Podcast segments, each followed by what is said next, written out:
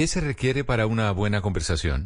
Un buen tema, un buen ambiente, buenos interlocutores, preguntarles a los que saben y dejar que todos expresen su opinión.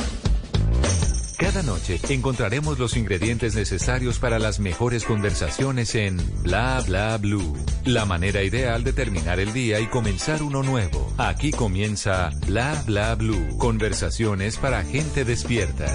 En vivo, desde el estudio principal de Blue Radio, en Bogotá, Colombia. Aquí está Bla Bla Blue. Sí, señores, 10 y 12 de la noche de este día miércoles, miércoles de ceniza a propósito, ¿no? Oiga, uno como que cómo se va como desarraigando de las costumbres y de las cosas, pero yo la verdad me di cuenta cuando ya estaba en la calle y empecé a ver a todo el mundo con una crucecita en la frente, yo dije, ay, miércoles de ceniza, sí, señores. Bueno, no, soy mucho de esa parte, debo reconocerlo. Eh, pero pues para quien, eh, para quien sí lo es, pues chévere. Y es seguramente un acto muy cultural, de respeto y toda la cosa está muy bien. Oiga, son las 10 y 13 de la noche, estamos arrancando hoy. Bla, bla, blue. Buenísimo, buenísimo. Sí, señor. En vivo, como dice la promo. Me encanta esa voz de la promo. En vivo. Y hoy tenemos, no, pero antes de decirles a quién tenemos, quiero de una vez recordarles nuestra línea telefónica para que se pongan ahí en contacto y envíen sus preguntas porque el tema de hoy, de esta primera hora, va a estar bombardeada, yo lo sé. 316. 692-5274, se las repito, el 316-692-5274, ahí tenemos nuestra línea abierta de WhatsApp. ¿Qué preguntas tienen para Aida Luz Valencia, clarividente, ella, sanadora espiritual, Aida? Buenas noches, Juan Carlos. Buenas noches a todos los oyentes de Bla Bla Blue. Estoy aquí feliz, emocionadísima y despierta. Qué bueno, Aida, así es como debe ser. ¿En dónde estás, Aida? En mi casita. En Bogotá. en Bogotá. Ah, qué maravilla. ¿Con frito sí, sí, o no tanto? No, no tanto, no tanto. Aida, ¿te gusta el frío o prefieres el calor? A mí me gusta. No, no, no de ese calor, no de ese calor, por favor. Pues yo, yo soy de tierra caliente y sí. soy recaliente, sí. pero este climita me gusta porque invita a la runchis, entonces es más rico. Ah, mm. bueno. Yo, yo la verdad, la verdad, Ida, yo no estaba llevando la conversación para allá. Ah, Pero ya que nos fuimos, entremos en gastos. No, mentira, esto está muy bien. Bueno, Aida Luz Valencia es una mujer espectacular realmente que nos va a estar acompañando en esta primera hora de Bla Bla Blue.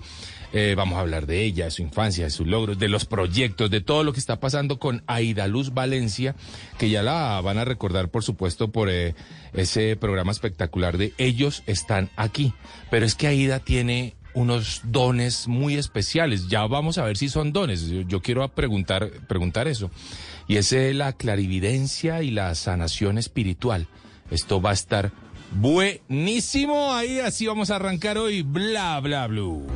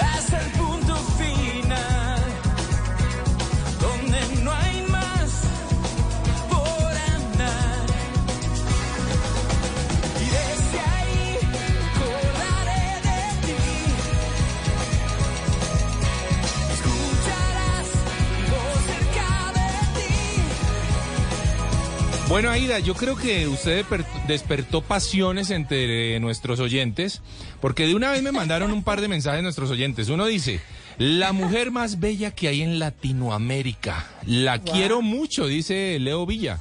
Wow. Leo Villa. Y otro, eh, otro mensaje nos dice, uff, mamacita, me encanta esta mujer, dice otro mensaje por ahí, otro oyente. Hágame el favor. Qué bien. ¿ah?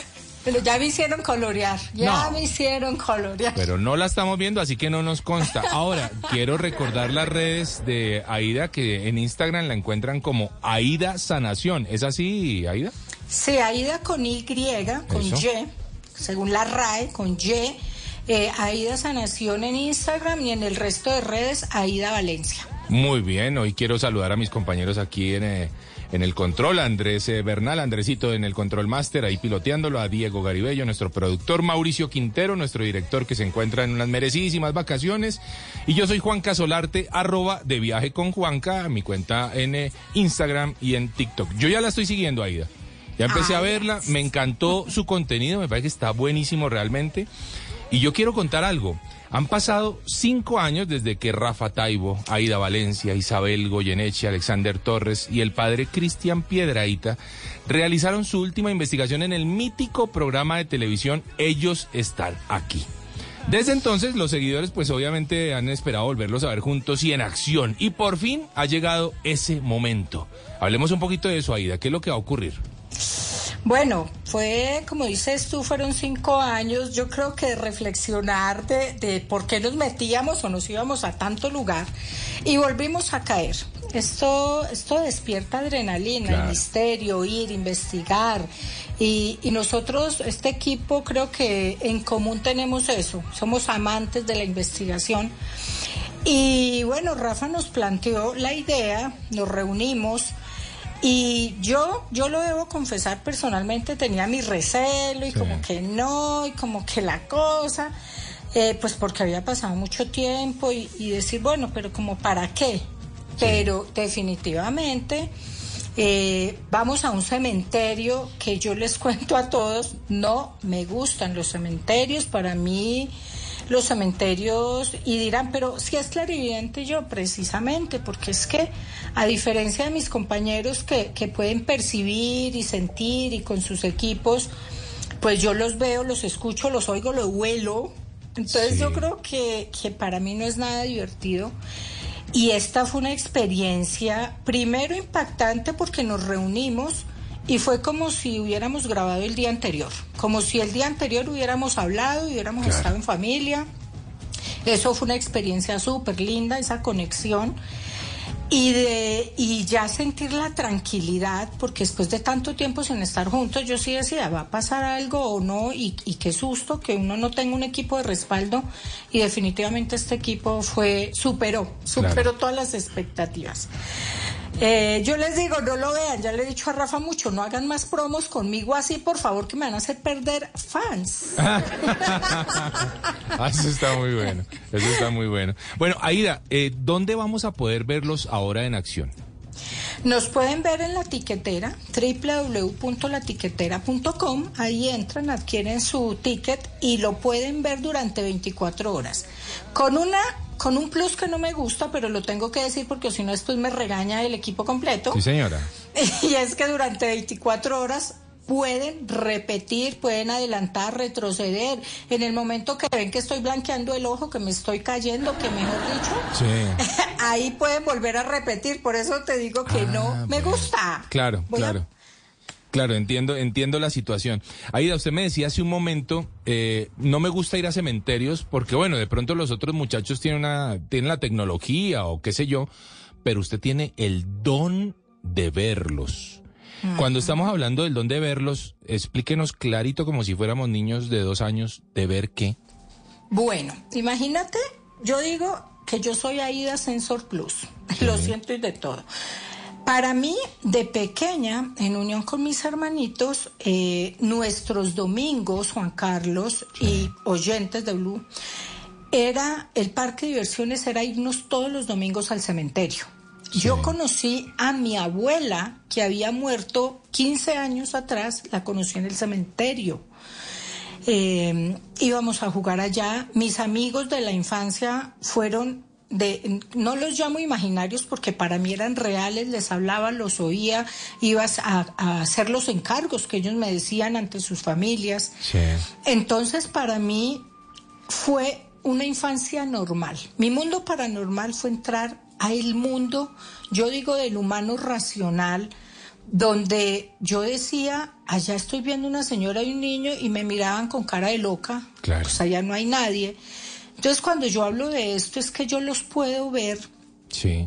como muchas veces no me gusta, como fallecieron, tengo una particularidad que pues todos mis compañeros lo saben y la gente que me conoce, Juan Carlos, y es que en mi cuerpo físico siento lo que sintieron las personas, valga la redundancia, en el momento de la muerte. Aida, deme un segundito ahí. Usted me dice que los ve, que los ve a veces eh, de una manera poquito agresiva, seguramente porque fue como fallecieron. Pero esa Sí. decisión de cómo verlos, ¿es suya o es de la entidad? Esta decisión no es mía, para nada. Eh, en algunos momentos no los veo tan bonitos, llamémoslo así, Claro. y en otros momentos los veo, empiezo a, a describirlos, pero cuando eran jóvenes Sí. o, o cuando fallecen, pero no en la forma como fallecen. Sí. Eh, no todos son entidades, Juan Carlos, eh, son energías desencarnadas, son personas, son almas, eh, son la esencia. Yo digo que es un rastreo de su esencia. Sí. Y, y quiero aclararles a todos también que esto es de todos, estos dones los tenemos todos, esto no es de Aida Valencia. Lo que pasa es que yo nací rarita, porque nací con esto activado desde Sí. chiquita, pero estas habilidades, Juan Carlos, las tenemos todos. Pero, O sea, pero no, no, no, no. Espéreme un Sí, momentico sí, porque, sí. porque es que ahí me, ahí me, ahí me ponen una duda que yo sé que los oyentes también van a decir, pero ¿cómo que todos? ¿Cómo las podemos tener todos? Ahora, si las tenemos todos, entonces, ¿cómo las podemos desarrollar? Exactamente, bueno, yo hablo desde una creencia de un ser superior para mí llamado Dios, sin ser dogmática. Yo ahorita que te estaba escuchando de la señal de la cruz, creo que desde tan chiquita me criaron, me estudié con monjas, iba a ser monja, que, que yo creo que tengo, me- el catolicismo me lo, a mí me lo embutieron Sí. de la forma que no es chévere. Entonces yo replanteé mi idea en este, en el creador, pero desde una forma bonita y desde esa esencia. Hablando de eso, ¿es por qué? Porque nos dicen, independiente del dogma, que nosotros somos hechos a imagen y semejanza de un creador, que tenemos la partícula divina y esto ya fue avalado por científicos.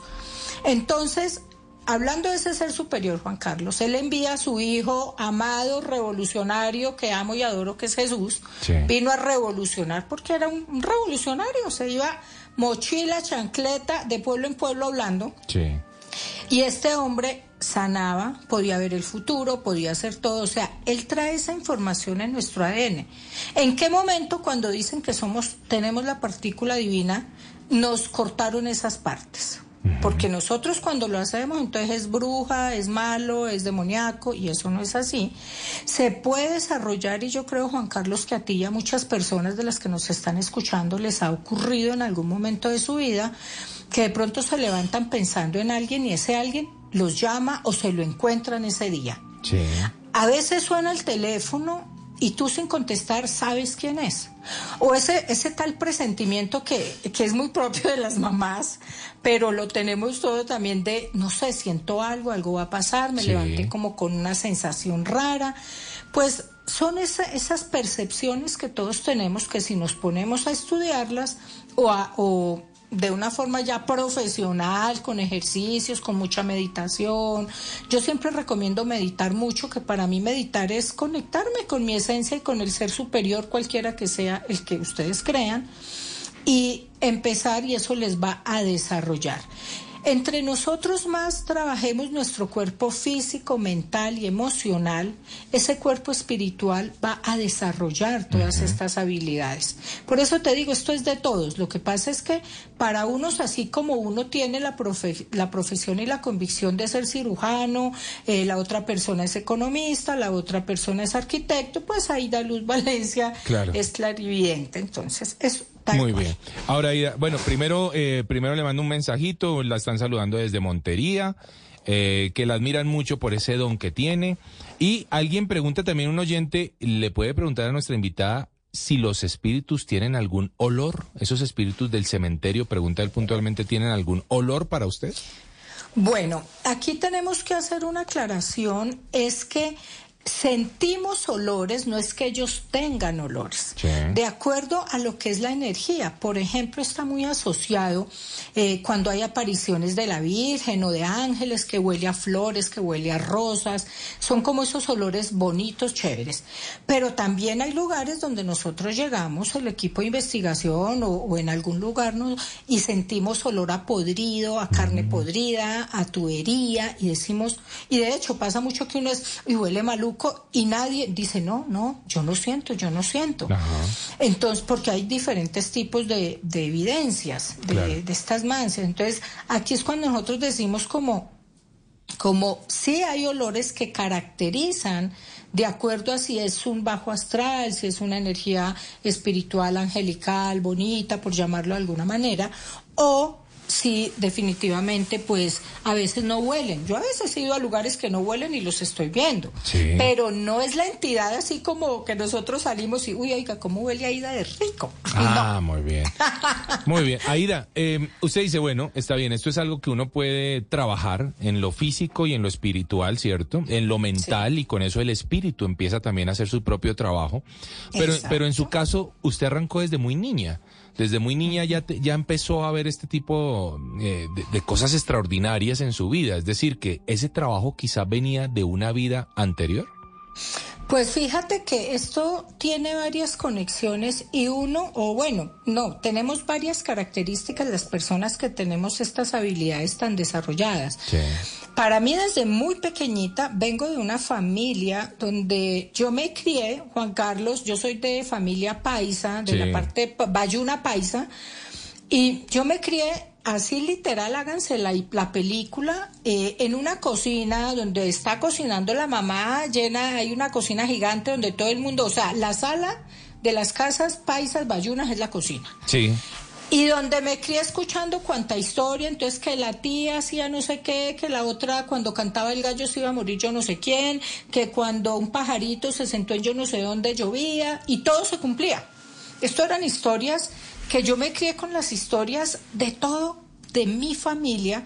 Cuando investigo un poco el lado de la familia paterna, efectivamente también hay mucha, mucha intuición desarrollada. Entonces, por mi linaje traía como esa información. Ajá. Y yo creo que por tan pequeñita, efectivamente, eh, arranqué. Fíjate que, eh, bueno, es que yo hablo mucho, Juan Carlos. ¿me Está muy bien. Tranquila, que aquí tenemos una horita, así que no pasa nada. Yo arranco y bueno, eh, estudiando por ejemplo la vida de Sogyal Rinpoche Sí. eh, y la vida de, mu- de muchos hinduistas, budistas, tú empiezas y, y- y yo leía mucho esta, esta, esta corriente, llamémosla, Sí. porque ellos desde muy pequeñitos ya sabían dónde van a ser, qué fue su vida pasada y como que los cogen en monasterios desde muy pequeños y continúan ese, ese crecimiento espiritual desde tan chiquitos porque recuerdan desde muy pequeños. Claro. Entonces yo creo que a mí, a mí me faltó nacer en el Tíbet, pero en mi casita paisa me funcionó. Sí. Y, y desde muy pequeña estaba ya conectada y viendo, yo llegaba a mi casa a contar cosas y a veces me gané regaños. Claro. Porque, mejor dicho, yo llegaba corriendo asustada que afuera mataron un señor y lo estoy, me- mejor dicho. Claro. Y mi mamá salía casi infartada, casi el chisme también de casi me fracturó la pierna por salir corriendo. Sí, Y resulta que cuando yo salí, cuando salía todo el mundo, no había pasado nada. claro. Y 8, 15, 20 días después, pum, pasaba. Allí es donde Porque viene la, ahí es donde viene la clarividencia, ¿es verdad? Eso es, lo que pasa es que hay diferentes tipos. Hay precognición, retrocognición, instacognición, clariaudiencia, que es cuando nosotros, bueno, lo- los oídos, la visión, hay que ver nosotros qué tipo de, de sensibilidad desarrollamos, De si es sensitiva, auditiva, visual. Sí. Bueno, la verdad este tema está buenísimo. Estamos hablando con Aida Luz Valencia. Eh, recuerden que ya la van a encontrar en Instagram como Aida Sanación. Eh, y eh, Aida, recordemos, nació en Sevilla, ¿no? Usted es de Sevilla, Valle del Cauca. Sevilla Valle, yo Qué soy, por eso lindo. decía. Claro, por supuesto. Y, Por eso. y muy joven se vino para Bogotá a estudiar, ¿no? Sí, yo me vine a los, iba a cumplir 15 años, me vine a estudiar, estudié enfermería Sí.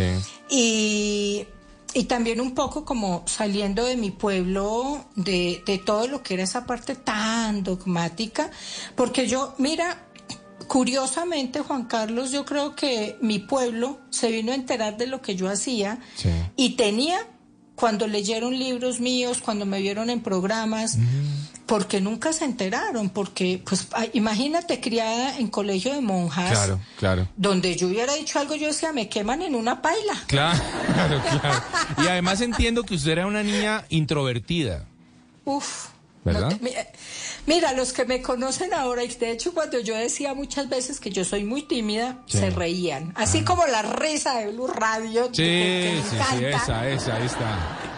Esa, tal cual. Se reían. Y yo era una niña súper introvertida, muy, muy callada. Eh, de hecho, siempre me decían que yo vivía de mal genio. Ah, vea. Creían que yo era sonámbula porque yo caminaba y hablaba sola toda la noche, pero pues resulta que era que yo estaba con mi grupo de amigos, Ajá. que solo veía yo. Claro. Pero sí, fue una niña, una niña muy diferente, Juan Carlos, muy diferente. Bueno, un tema buenísimo realmente el que estamos desarrollando en esta primera hora de Bla Bla Blue. Ya seguimos hablando con Aida Luz Valencia.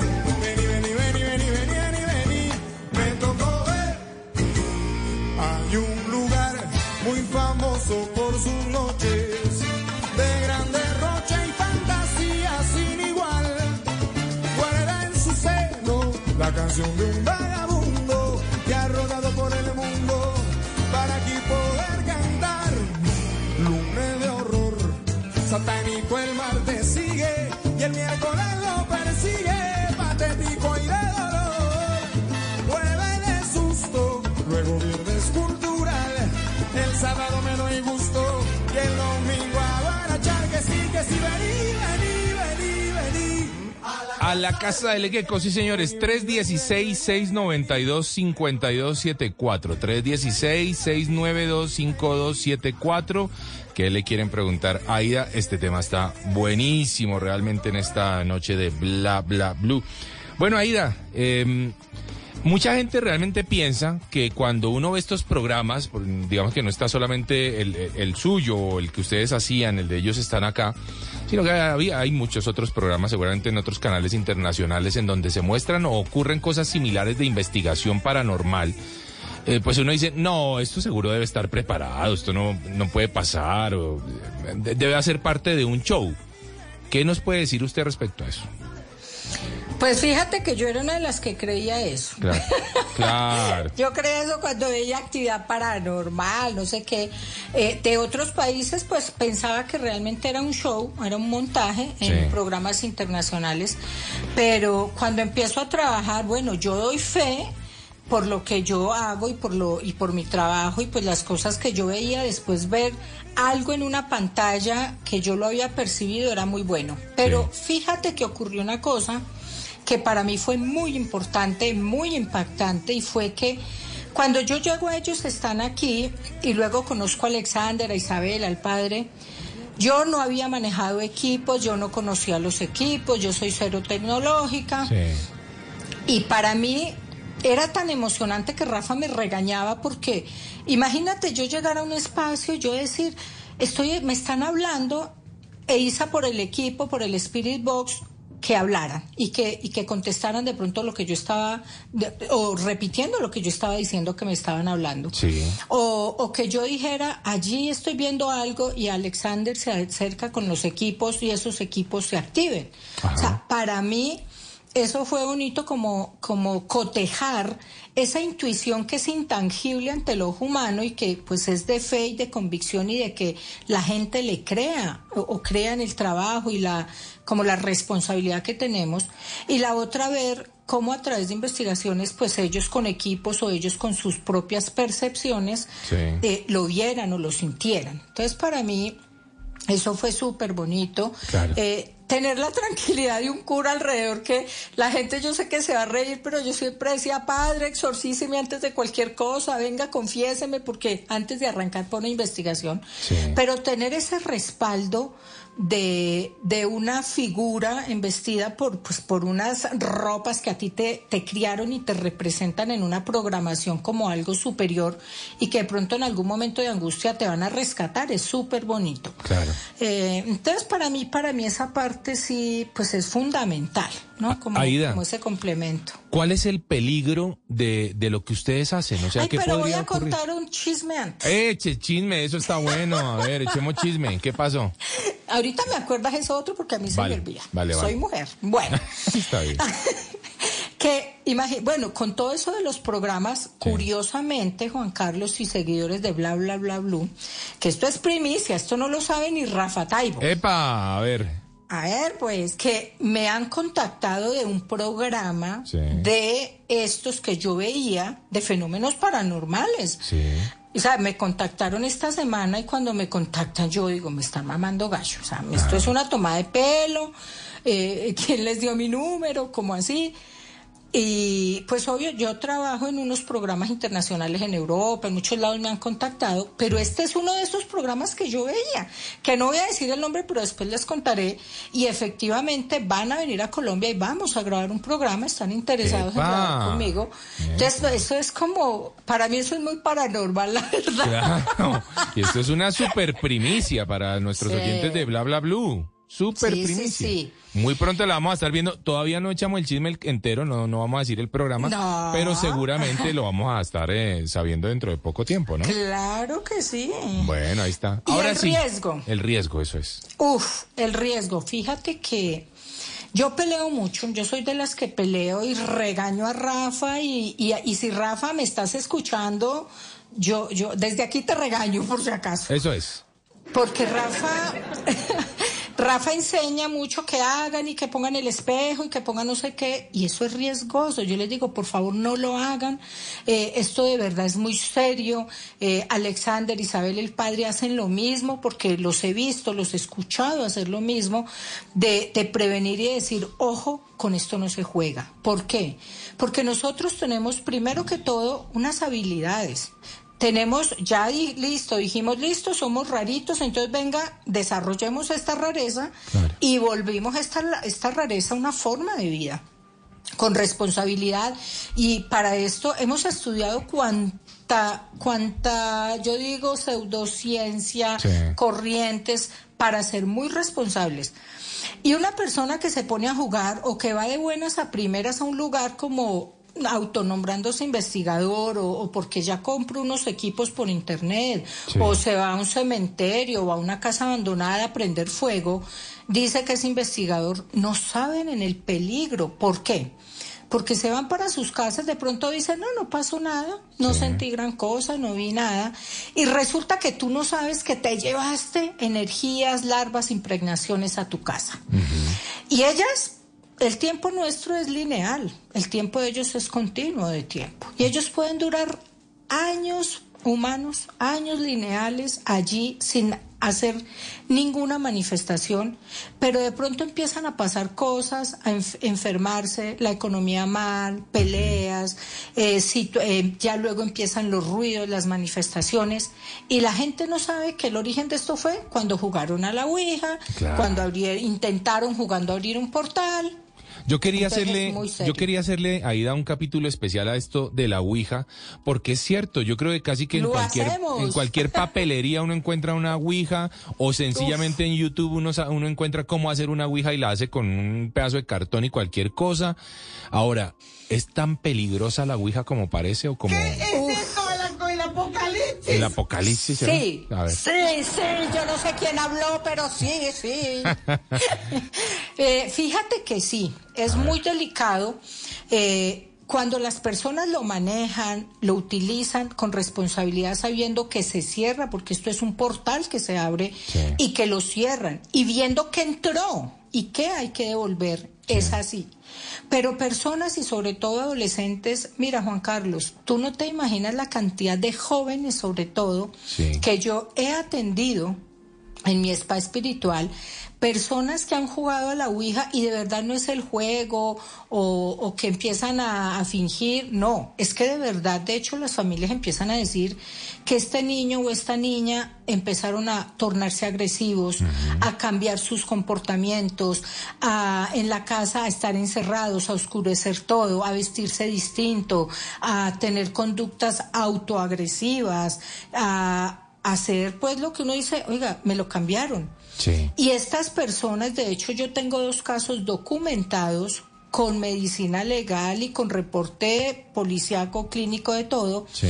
de dos personas que, que fueron, aquí es que no quiero utilizar el término, pero que sí perdieron su vida en unas situaciones donde finalmente se dijo se da por un suicidio, aunque las condiciones no apuntaban para eso.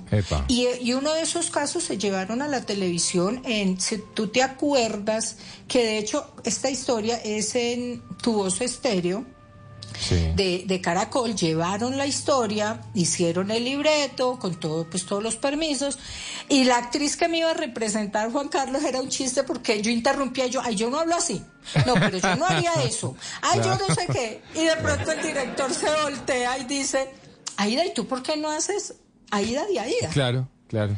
Y ahí me representé, A ver. porque fue un caso que fue muy complejo, llega a mi espacio, lo, re- lo ultra resumo. Sí. Llegó a mi espacio una señora que se soñaba con su hija, ya hizo una canalización, yo le dije que listo, me dio el nombre, sin que ella me dijera nada, yo empecé a narrar cómo era la casa donde vivían. Sí. Le dije, esta niña está muerta, y, em- y yo narraba una mano y una mano y una mano y el cuello, y yo me sentía ahogada y ahorcada y no podía respirar. Y fue algo tan agresivo que yo le dije a ella, yo tengo que ir a su casa, de verdad tengo que ir a su casa, algo hay allá. Cuando yo llego a esa casa, miren, oyentes de bla, bla, blue, háganse, cierren sus ojitos e imaginen, entro, yo fui con mi equipo de personas, entramos, no había nadie porque yo dije que nos dejaran solos. Y cuando abro la puerta, afuera la temperatura pongamos a 23 y adentro estaba a 8 grados. Sí. Era como que tú abres tu refri y metes la mano y se siente el helaje. Upa. Empezamos a caminar porque yo ya en mi cabeza llevaba la distribución de la casa por lo que yo sentía. Sí. Y empezamos a entrar y cual película de Alfred Hitchcock, así que se oía el viento adentro de la casa, como Upa. si hubieran ventanas abiertas. Sí. Eh, me voy hasta el fondo y yo digo, en este cuarto fue que la niña murió, una niña de 15 años. Sí. El día de los 15, eh, ella entra, los papás la llaman a almorzar, ella no sale, la habitación era una, la ventana que daba hacia un jardín era una reja con una ventana muy pequeña que no cabía, un- no cabía una persona y tenía reja que no se abría. Sí. La puerta, la niña la encontraron sentada contra la puerta con un cordón puesto sencillo a la manija. Sí. Ellos empezaron a llamar, a llamar, la niña no abría, no abría. Se van y por la, puer- la ventana del jardín la ven en ahí. Pero fíjate que yo, le, yo entro al cuarto y yo a ellos les decía, yo veo una mano como de Neme marcada en la pared y afuera, en la parte de la ventana, en el pasto había un reguero como si hubieran echado un galón de Neme. Sí. Cuando yo entro a ese cuarto empiezo a buscar y yo le digo, debajo de las sillas hay cruces, debajo de la cama, todo lo que yo había narrado, lo miramos y efectivamente. Cruces talladas en la madera, unas cartas donde la niña empieza a decir, eh, ahí se dan cuenta ellos que la niña venía narrando que se sentía mal, sentía mucho frío, que algo no la dejaba dormir. Eh, la niña pasaba cerca un televisor y ellos estaban viendo una película y el, te- una película y el televisor se ponía así en ruido blanco como la Sí, película sí, sí, de como en Poltergeist. Poltergeist. Claro que sí. Exacto, así. eh, en la noche se prendía el radio, se prendía la licuadora, todo. Sí. Entonces, pero pues es- ellos no le creían a la niña. La niña empezó a, a perder mucho peso, a, ponerse cadavérica, su Claro. carita muy ojerosa. Pero estando en esa habitación, que eso sí fue, yo digo, yo que no grababa, pero la, la Biblia salió volando, las velas, esto fue impresionante. Cuando yo le digo a la señora, pero aquí, yo, eh, aquí hay otra presencia. Sí. Aquí hay otra presencia y es otra señora que murió aquí ahogada en el cuarto de al lado. Upa. Ajá. Y nos vamos para allá. Yo le dije a ella, investigue, por favor, averigüese, a ver quién les vendió esta casa. Pues ellos averiguaron y dijeron que sí, que había muerto la mamá de los dueños anteriores, que la habían encontrado que amaneció muerta y que parece que era un paro respiratorio. Sí.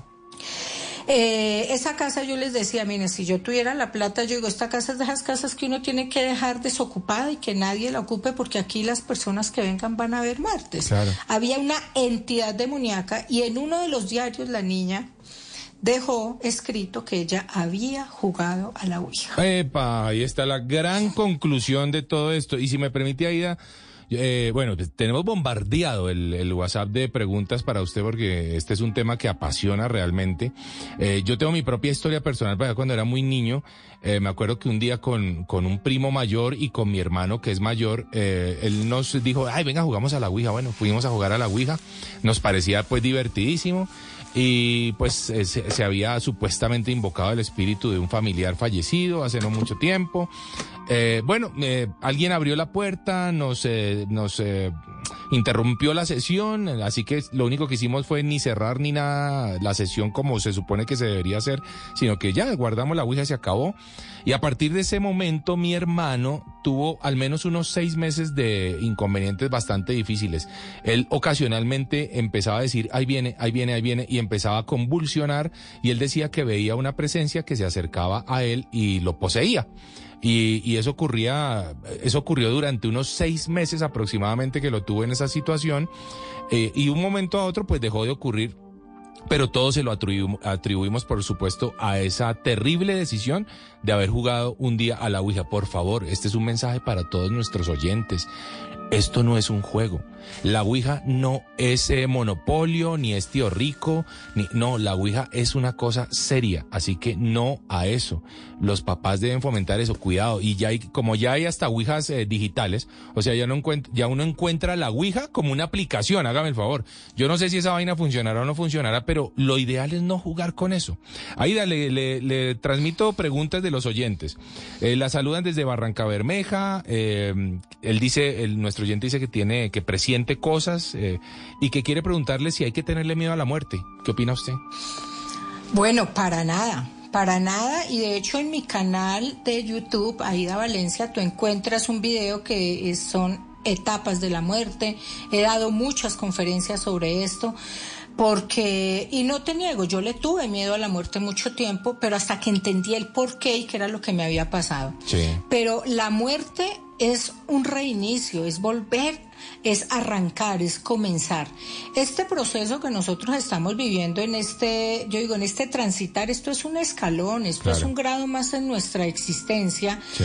Y la muerte no es morir a la vida, es cambiar nuestro estado de conciencia, es evolucionar. Ajá. Nosotros creemos en un Dios, llámense como se llame para cada uno de ustedes, Sí. y siempre nos hablan de que hay un más allá, de que hay pues el, el paraíso o el infierno según las culturas. Claro. Pero lo que yo creo es que, y de acuerdo a los, a lo- al hinduismo, son cuatro bardos, son cuatro etapas, en todas las religiones lo- nos hablan, y es cómo nosotros, de acuerdo a nuestras programaciones y creencias, vivimos ese infierno o ese cielo. Eso es de acuerdo a nuestra conciencia, a nuestra evolución espiritual. Entonces, para mí, la muerte, por favor, cuando ustedes la entiendan, la aprendan a conocer, eh, lamentablemente... Aquí en Occidente nos acostumbraron a ver la muerte desde el miedo, la pérdida, sí. Sí. Es doloroso porque nuestro ego es de apegos, apego. El, Sí. el ego se apega y el ego le duele perder el cuerpo físico, perder esa persona, perder lo que tenía. Sí, sí, correcto. Pero Cuando yo entiendo que esto es una evolución, vivo mi duelo, lo siento porque no tengo a esa persona, pero estoy feliz porque continúo en su proceso.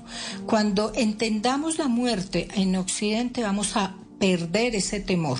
Y vamos a abrazarla, a cambiar nuestras convicciones, nuestras creencias y programaciones y vamos de verdad a trascender no nos vamos, yo digo, no nos vamos a quedar colgados de la brocha para que vayamos a hacer programas a cementerios de a ningún lado. Muy bien. Eh, Aida, em, me preguntan acá que cómo la pueden contactar, porque nos quedan solamente siete minuticos y seguramente que le van a llegar muchos mensajes por ahí. Sí, señor, no, no, no, no vamos a dar el WhatsApp de Aida, pero al menos sí el Instagram, supongo. ¿Cómo la contactan, Aida? Bueno, yo les digo, honestamente, se los digo porque el Instagram me llegan muchos, muchos. En el Instagram me van a conseguir como Aida Sanación con Y. Sí. Pero eh, con mayor seguridad para que les responda. Escríbanme a mi correo Aida Valencia, igual con Y, Aida Valencia, arroba gmail.com Dejen ahí el dato, la ida, te escuché, bla, bla, bla, en bla, bla, blue. Este es mi teléfono y mi asistente lo llama y coordinamos citas. Porque es que en las redes sociales yo las miro, pero son tantos y se me pasan algunos y luego van a decir es que no me respondió, es que no sé qué. Es que es creída, no, Aida no es creída para nada.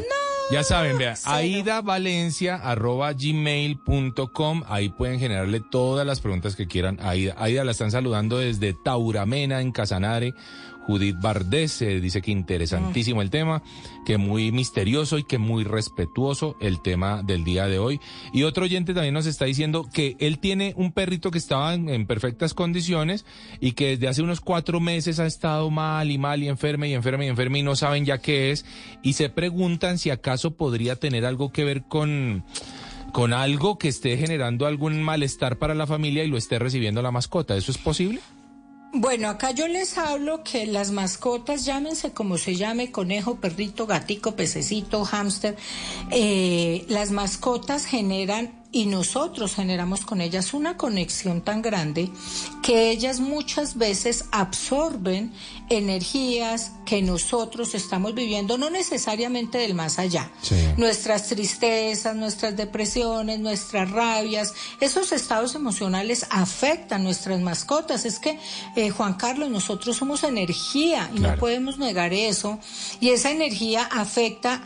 Yo tengo pacientes, Juan Carlos, que pacientes con cáncer de tiroides y su conejito desarrolla un tumor en garganta, en eh, el perrito, el gatico. Entonces hay que ver también en la mascota o ustedes que están viviendo en la casa. ¿Cómo están ustedes en la casa? Antes de pensar que es algo del más allá. Claro, por supuesto. Y Aida, para ir, para ir cerrando, porque no quiero que este tema eh, quede sin explorar, ¿cómo podemos hacer en nuestra casa, en nuestra vida cotidiana, en el día a día, una sanación de nuestro espíritu? ¿Cómo podemos darle a nuestra vida espiritual eh, un mejor eh, vivir? Bueno, yo acá, esto va a sonar a propaganda, pero no. Y es que en mi canal de YouTube les hablo, hay dos meditaciones que se las recomiendo, para hombre y para mujer la meditación del perdón y la meditación del desapego. ¿Por qué? Juan Carlos, el perdón es la herramienta más grande que nosotros tenemos, pero no solo hacia afuera. Esta meditación es una meditación que yo hice por más de 10 años, primero que todo, estudiando, estudiando las frecuencias cerebrales, estudiando la programación, los sonidos, y es una, eh, tenemos la fortuna que grabamos un, una fetocardia con un transductor, una señora embarazada nos permitió grabar el corazón del bebé, el corazón, la placenta y todo lo que ocurre allí, estos sonidos. Esto está allí ¿por qué? Porque a través de esa meditación del perdón vamos a sanar no solamente el aquí, sino desde el vientre de nuestra madre esas programaciones que podemos tener. Primero perdonarnos a nosotros, porque claro. pero yo que me tengo que perdonar si él fue el que me hizo o ella me hizo. Es muy sencillo, porque yo me permití ese dolor, porque yo permití que esto sucediera, porque de pronto me sentí tonta, porque de pronto permití que me atropellaran, o porque yo atropellé y porque tengo cargos de conciencia. Claro. Entonces, ese eso es una meditación que los va a llevar desde el vientre hasta la edad en que ustedes estén haciendo un proceso de sanación desde el perdón. Esa es la mejor limpieza. Si yo no limpio mi templo interior, ¿qué espero yo del el lugar donde yo habito? Claro que sí. Por eso en los lugares quedan tantas cosas almacenadas y por eso programas como ellos están aquí que vamos, investigamos y encontramos. La otra cosa es la del desapego. Estamos pegados a, a la casa, a la herencia, a la pareja, Claro. a- al trabajo y no vemos más allá. Yo les recomiendo eso. Y para completar, Sí. Hagan una limpieza con sal marina, trapeen su casa una vez al mes con sal marina, echen sal marina a las tuberías, háganse un bañito con sal marina una vez a la semana, que aparte que es esfoliante, los relaja, les quita el larvas o impregnaciones, entonces nos ayuda a estabilizar el campo electromagnético. Oiga, qué interesante, qué buenos consejos los que hemos recibido hoy de Aida Luz Valencia. La verdad me pareció fascinante, Aida, esta conversación. Fascinante, me pareció buenísima. Usted habla además con una claridad impresionante sobre un tema del que no es fácil hablar. Eh, y, y, pues bueno, qué bueno que lo hayamos logrado de esa forma. Aida Luz Valencia, recuerden que la pueden eh, seguir viendo nuevamente o pueden comenzar a ver de nuevo este combazo de investigadores de todo lo paranormal. Recuérdenos en dónde, Aida, cómo los podemos ver de nuevo. Bueno, yo de verdad que no es porque dirán, no, es que son el equipo de ustedes, no, de verdad es que doy fe del trabajo, de la impecabilidad de Alexander, de Isabel, del padre, eh, personas que, que son totalmente trabajadoras y creyentes de lo que hacen, así como yo, y nos pueden ver unidas con Rafa Taibo, eh, yo digo el Indiana Jones de lo paranormal, Sí. encontrarnos en www.latiquetera.com y allí obtienen su ticket, vamos a estar hasta el 22 de marzo, lo pueden ver, eh, y además qué chévere que son tres horas y media de una investigación donde ustedes van a poder ver el minuto a minuto, por favor la parte mía la adelantan, no vean eso. Háganle pausa, háganle pausa ahí. Háganle pausa ahí. Ah, Ahí, ahí las personas que dijeron que tan linda van a decir, ay, por Dios bendito, esta mujer le blanqueó el ojo. No, no, no. Eh, pero sí, de verdad, eh, aprovechen, vean esta investigación, son tres horas y media, acá no hay cortos, Sí. eh, pues damos fe que todo lo que ocurrió es real. Muy bien. No esperaba que ocurriera lo que me ocurrió, pero bueno, son gajes del oficio y afortunadamente tenía un equipo de respaldo que me ayudaron. Aida, muchas gracias. Bueno, Juan Carlos y seguidores, oyentes de Bla Bla Blue, gracias por esta oportunidad. Yo sé que hablo mucho, pero es que me divierto tanto. Pero con delicioso, que- delicioso. Aida Luz Valencia hoy en nuestra primera hora, claro que sí. Chao Aida y ya regresamos, ya regresamos, estamos en Bla Bla Blue. Lo que viene está buenísimo.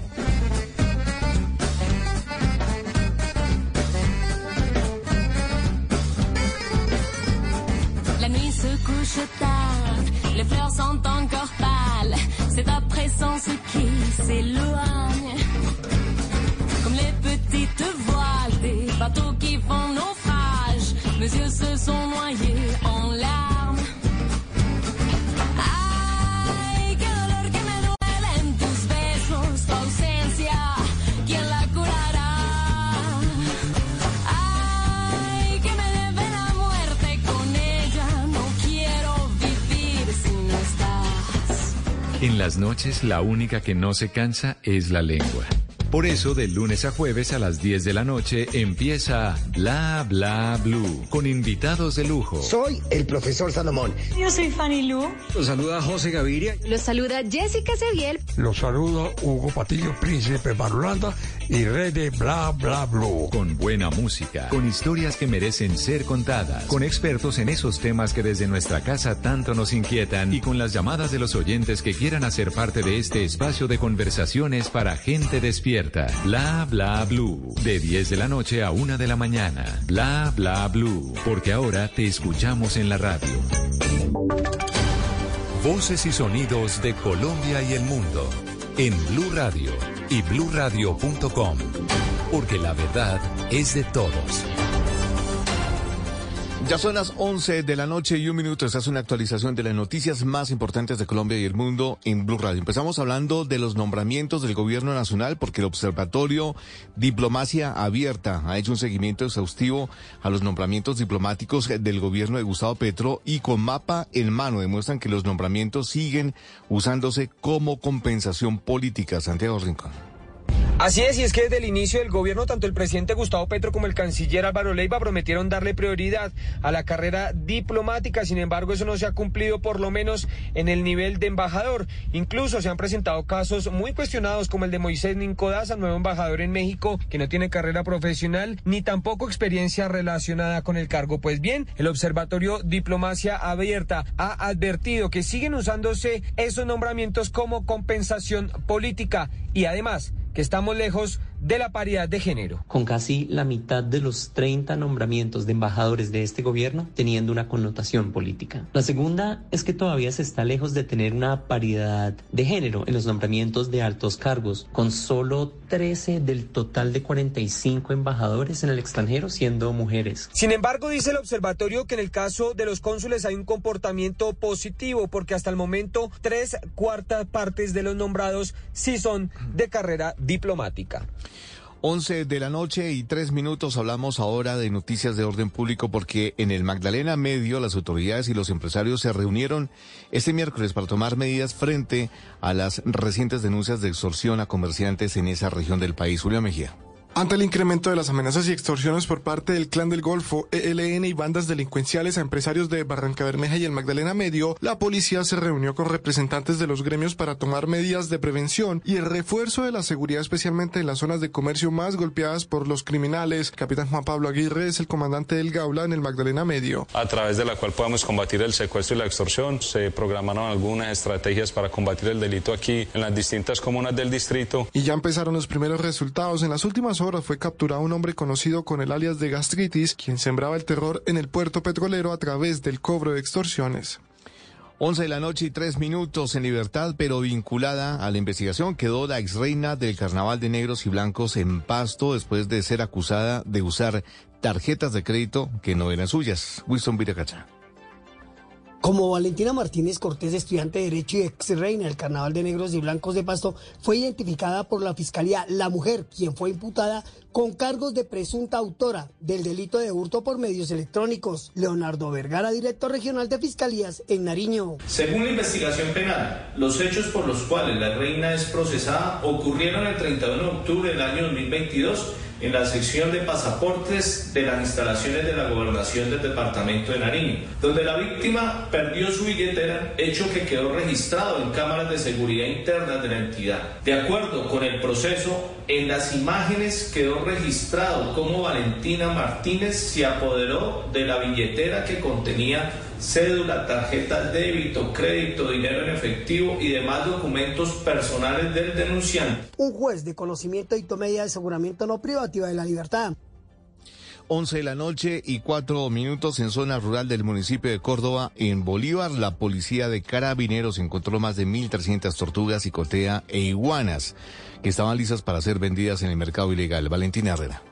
Dos casas de la zona rural del municipio de Córdoba, esto en el Bolívar, habían sido convertidas en centros de acopio y bodegas para lamentablemente ocultar tortugas que son sacadas de manera ilegal de su hábitat por traficantes de fauna, ya sea por su carne o por sus huevos. El coronel William Castaño, que es el director de la Policía de Carabineros, contó que en total encontraron 1.300 tortugas y 200 iguanas que serían enviadas ya a los departamentos de Bolívar, Atlántico, Sucre y Cesar. Este procedimiento policial causa grandes impactos, pues permite proteger los recursos naturales, en especial de las tortugas cicoteas, especie que aporta a la conservación de la ciénaga grande. Esta especie igualmente se encuentra en gran riesgo de extinción debido a la tradición que se tiene en algunos lugares del país por consumir carne de tortuga o especialmente en la Semana Mayor. En medio de la operación de la Policía de Carabineros también fue capturada una mujer que se encargaba de recibir los animales e irlos guardando en estas viviendas.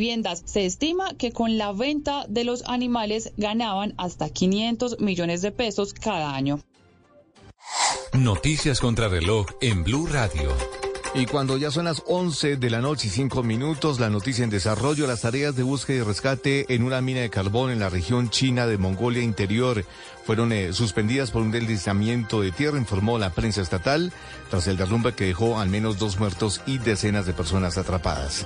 La cifra que es noticia, el índice de confianza comercial subió hasta un 29,7% en el mes de enero, según Fede Desarrollo. Y quedamos atentos porque el gobierno descartó declarar emergencia económica en el derrumbe de Rosas en el departamento del Cauca, que mantiene cerrada la vía panamericana. El desarrollo de esas y otras noticias en blurradio.com continúen con bla bla bla. Conversaciones para gente despierta. Una herencia unirá el destino de Camila y Daniel, enfrentándolos a la venganza, el dolor y la ambición. Me gustaría ser libre para amarte sin miedos y sin reservas. No te rindas. Vamos a luchar juntos. Amor Bravío. Lunes a viernes 11 y 30 de la mañana después de día a día. Tú nos ves. Caracol TV. Si es opinión. ¿Qué está pasando, su merced, con la enradicación? Su Eh, merced, erradicación, la sí, ¿Y cuáles son las consecuencias de que no se haya enradicado hectáreas en el país? Pues muy poco es el efecto, eh, Ignorita, porque el hecho de que se deje de eliminar las matas de coca hace poca diferencia por un fenómeno que se llama la resiembra. Entonces, ¿qué hacemos? No tratar de buscar el ahogado río arriba, sino buscar métodos más inteligentes. Por ejemplo, la coca se siembra ahí, se procesa y se le entrega a las mafias. Pues interdicción. Si es humor, Eh, no, mi Dorita querida, solamente con eh, preguntarle qué ha pasado hoy por el edificio. Pero hablando, hablando, doña Sí. Francia, y, y de que la cabal, Sí. imagínate que la senadora se está muy, pero muy, muy, muy enojada con la vicepresidenta. Que porque no está respetando los parqueaderos, imagínate. ¿De verdad se está parqueando donde no es? No, no, no, no, no, está rayando los otros carros con las aspas del helicóptero.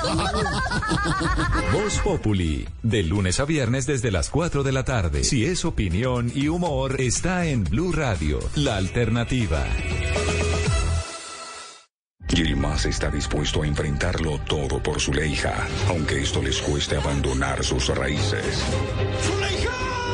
Decidimos subir juntos a un lugar en donde nadie nos conociera. Ahora los espera una tierra desconocida y peligrosa, tierra amarga, muy pronto en las tardes. Tú nos ves, Caracol TV. Este 2023 la calle 96.9 FM la manda más sigue dándote mucho más.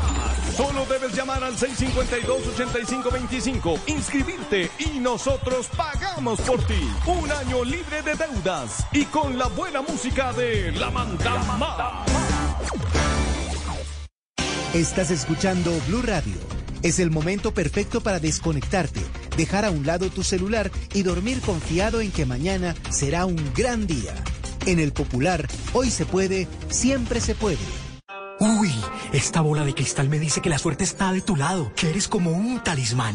Es que con las tarjetas de crédito Banco Popular eres un suertudo, porque ganas sin rifas ni sorteos. Regístrate en www.suertudos.bancopopular.com.co. Compra con tus tarjetas de crédito del Popular hasta el 31 de marzo. Alcanza tu meta de compra y listo, ganaste. Son más de 400 millones en premios. Si aún no tienes tarjeta del Popular, solicítala ya en bancopopular.com.co. Aplica términos y condiciones. Banco Popular, hoy se puede, siempre se puede. En las noches, la única que no se cansa es la lengua. Por eso, de lunes a jueves a las 10 de la noche empieza Bla Bla Blue con invitados de lujo. Yo soy Italiana Vargas. Yo soy Camilo Sánchez. Lo saluda Sara Corrales. Lo saluda Tatán Mejía, piloto de freestyle motocross y generador de contenido. Vaya, vaya, vaya, vaya, cole, vaya, vaya. Te saluda el cole, vaya, cole, el hincha fiel de mi selección Colombia. Bla, bla, bla, blue, vaya, cole. Con buena música, con historias que merecen ser contadas, con expertos en esos temas que desde nuestra casa tanto nos inquietan y con las llamadas de los oyentes que quieran hacer parte de este espacio de conversaciones para gente despierta. Bla bla blue. De 10 de la noche a 1 de la mañana. Bla bla blue. Porque ahora te escuchamos en la radio. Yes, man. I have my muchachita linda, you know. I don't know. Mr. Guapa Linda. Big it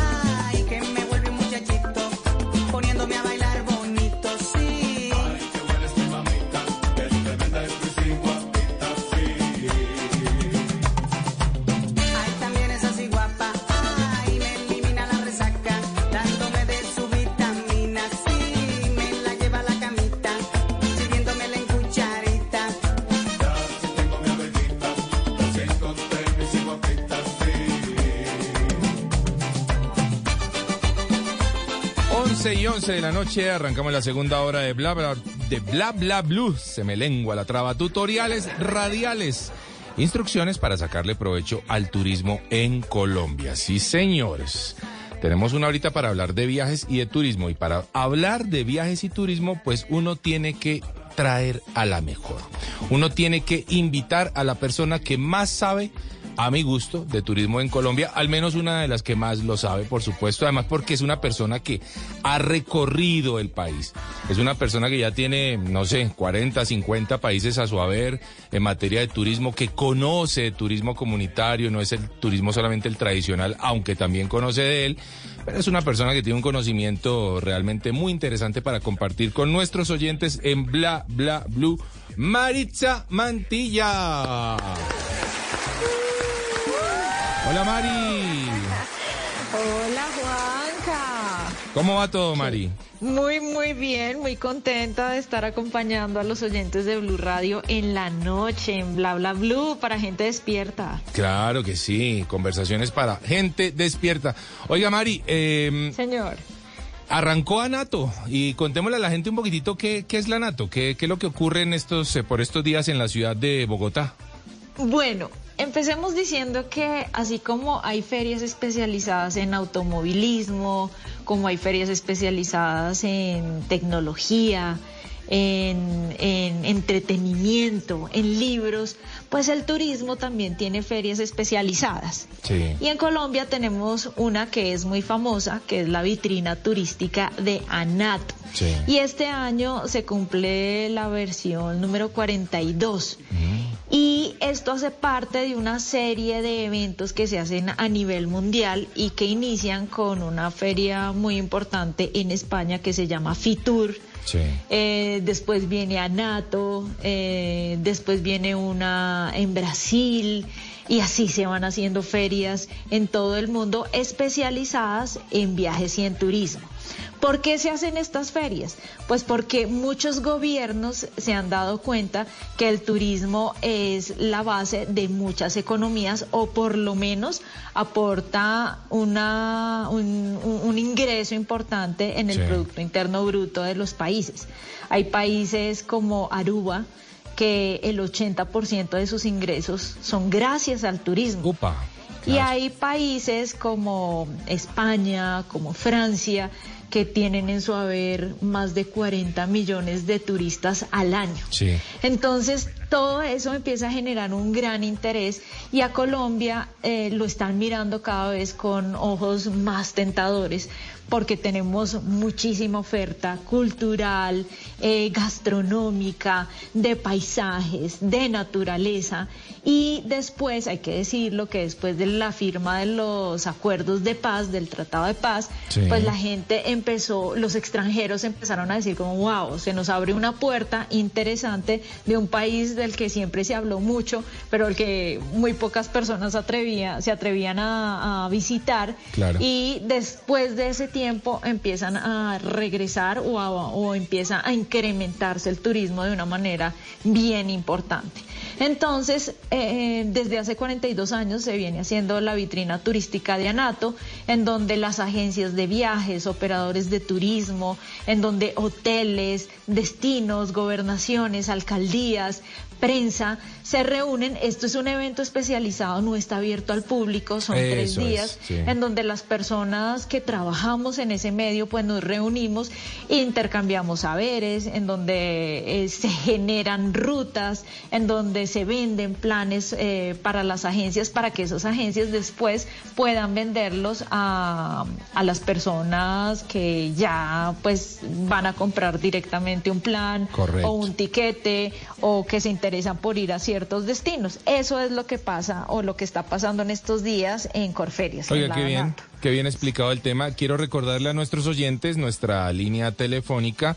Allí pueden hacerle preguntas a Mari sobre, no sé, sus destinos, a dónde quieren, a dónde están pensando viajar ahora en Semana Santa.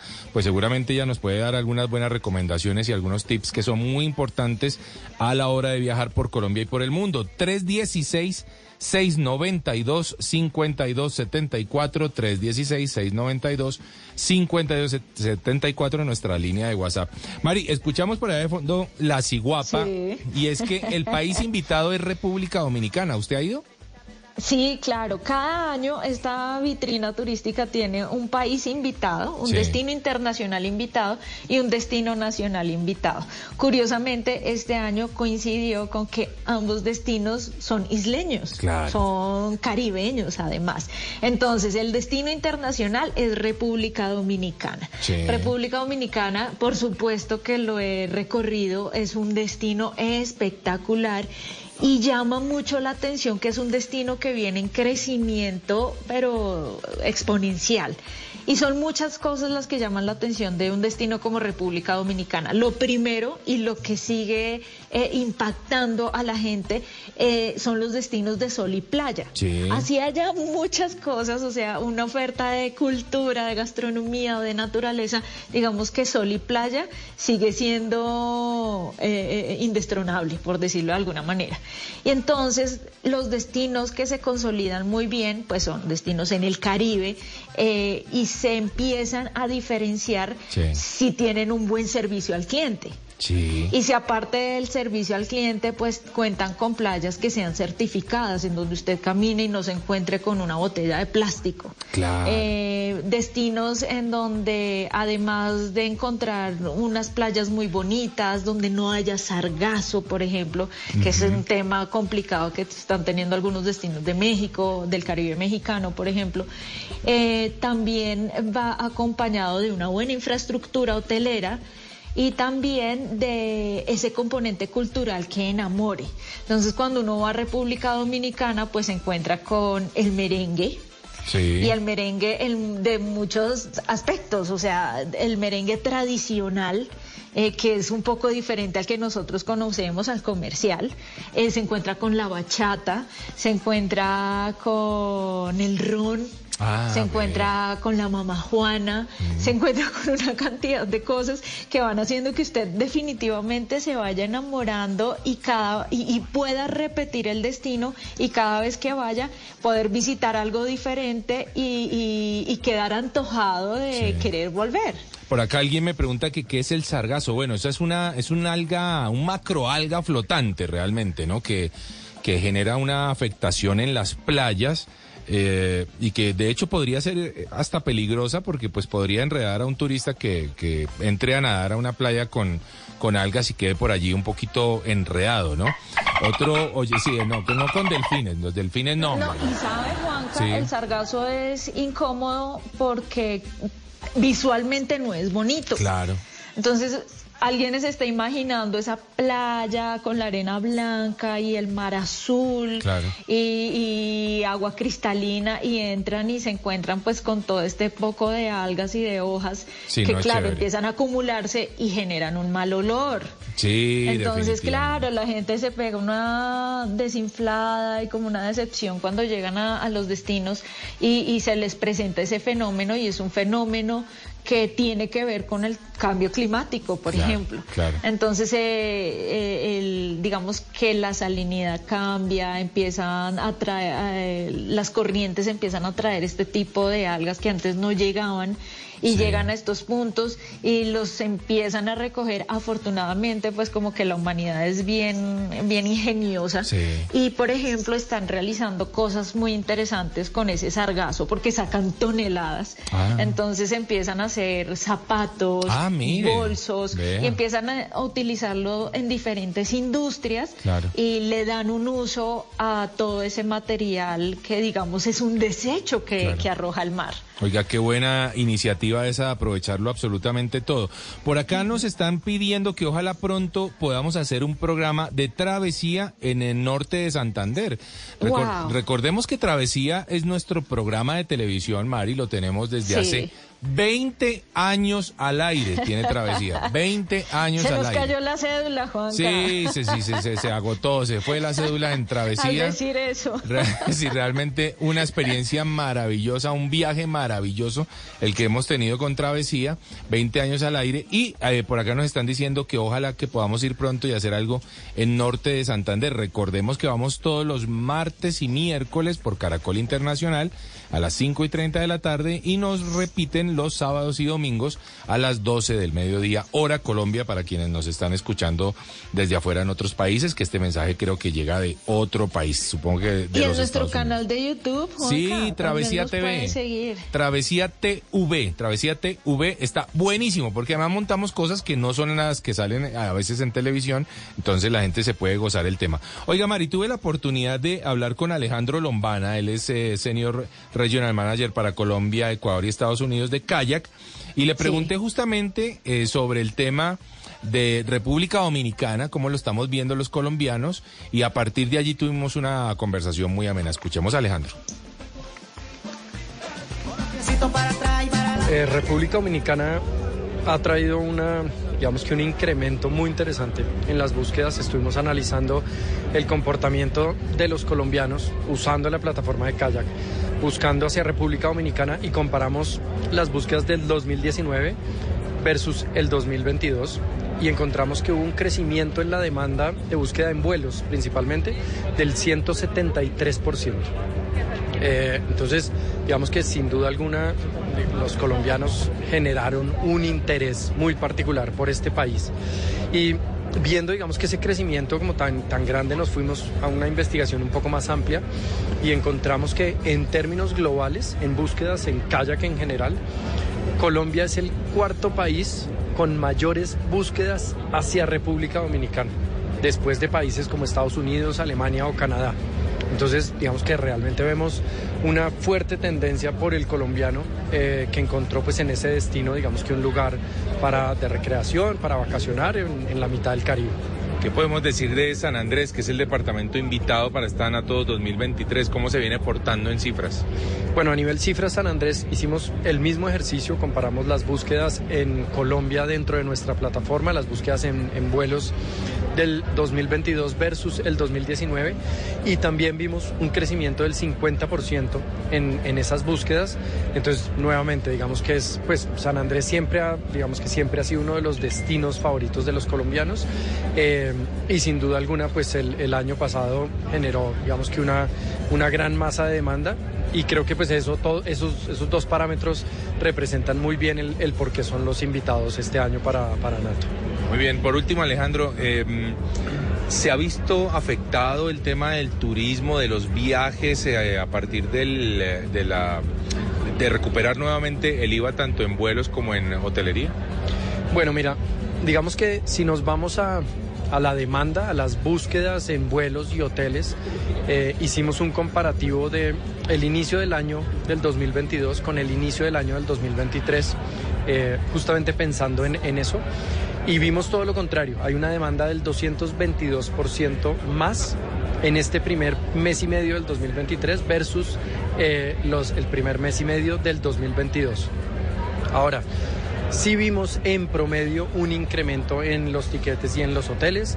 Eh, tomando nuevamente como ejemplo a los países invitados, República Dominicana tuvo un incremento en promedio del 13% en los tiquetes. Eh, entonces, digamos que sin duda vemos que en general en la industria pues sí se vio reflejado ese, ese incremento pues, retomando ese, ese impuesto completo del IVA, pero creo que al final el colombiano eh, no va a dejar de viajar y seguramente va a ajustar ciertos destinos y va a encontrar digamos que tarifas, precios y demás que le convengan y el momento que más le convenga para hacer ese viaje. Muchísimas gracias Alejandro. No, gracias a ti.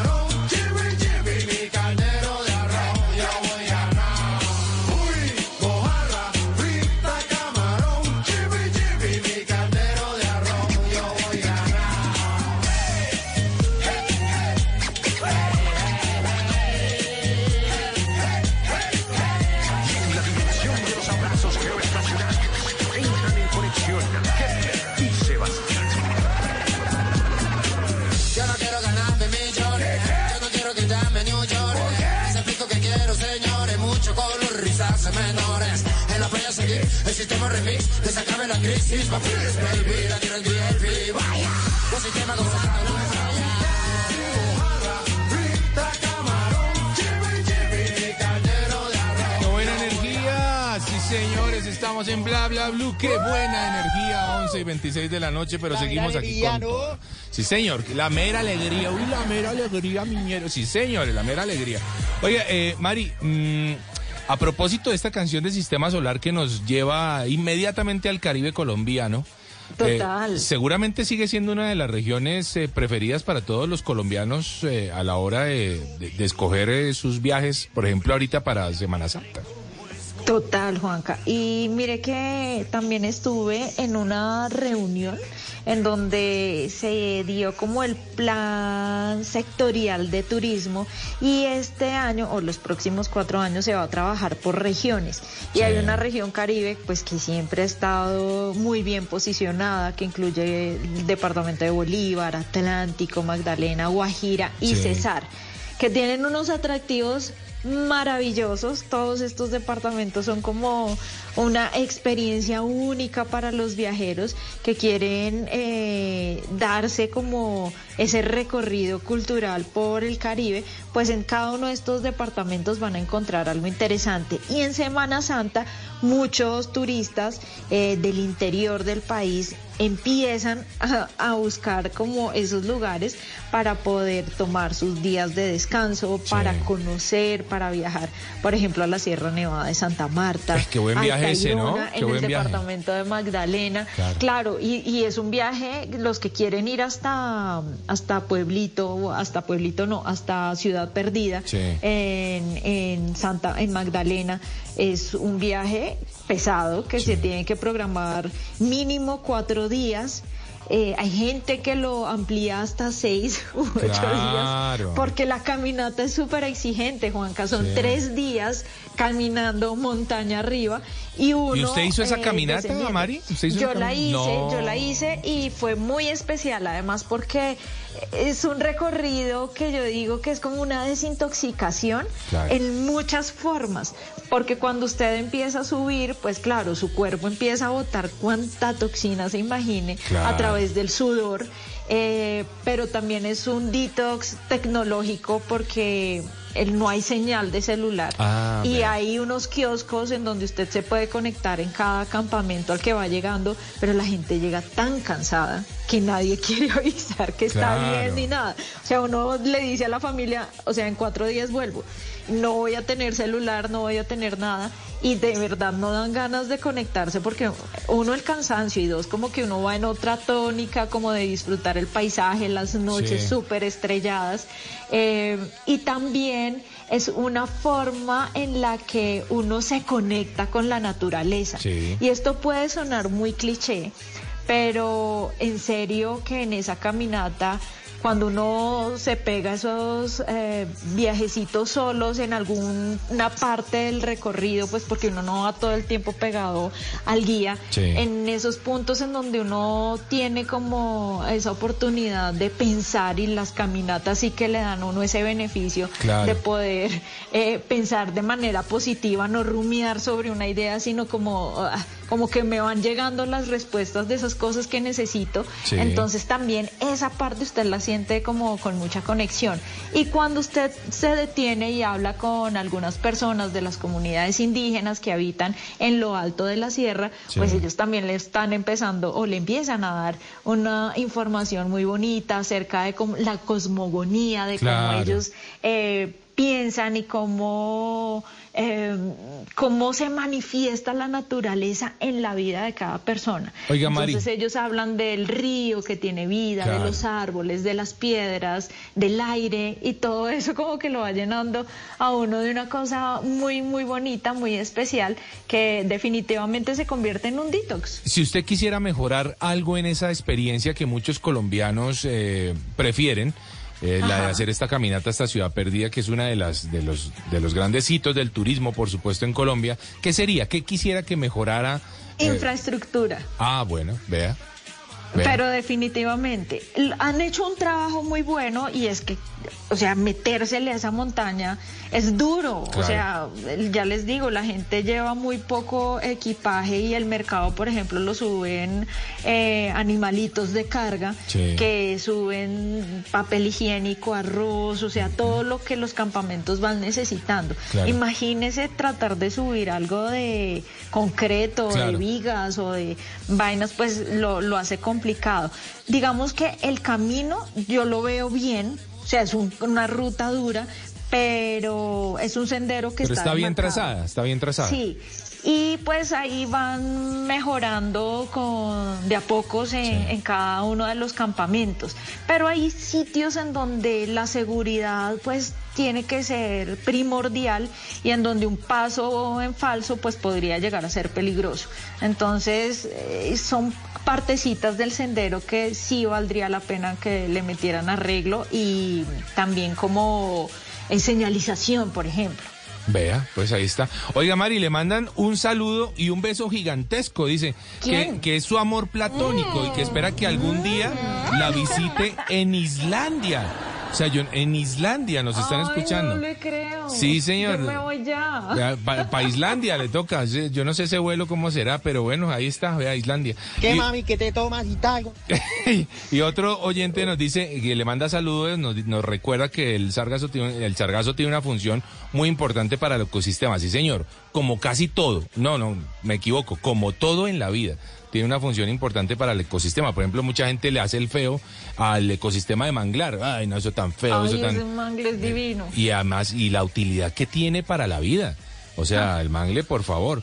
Eh, a ver qué más nos dicen por acá. O no, más bien, espere, antes de que nos digan por acá, escuche esto a ver a dónde nos lleva.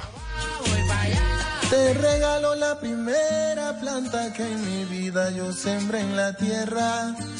Te regalo el cofrecito que antes de morir me regaló la abuela. Te regalo la emoción que sentí al ver nacer a mi primer hermano. La sonrisa de mamá al verme deletrear y mis primeros pasos. Mi primer amor de infancia y mis primeros zapatos. Mi primera desorden de mi cuarto. Mi primer amor de infancia y mis primeros zapatos.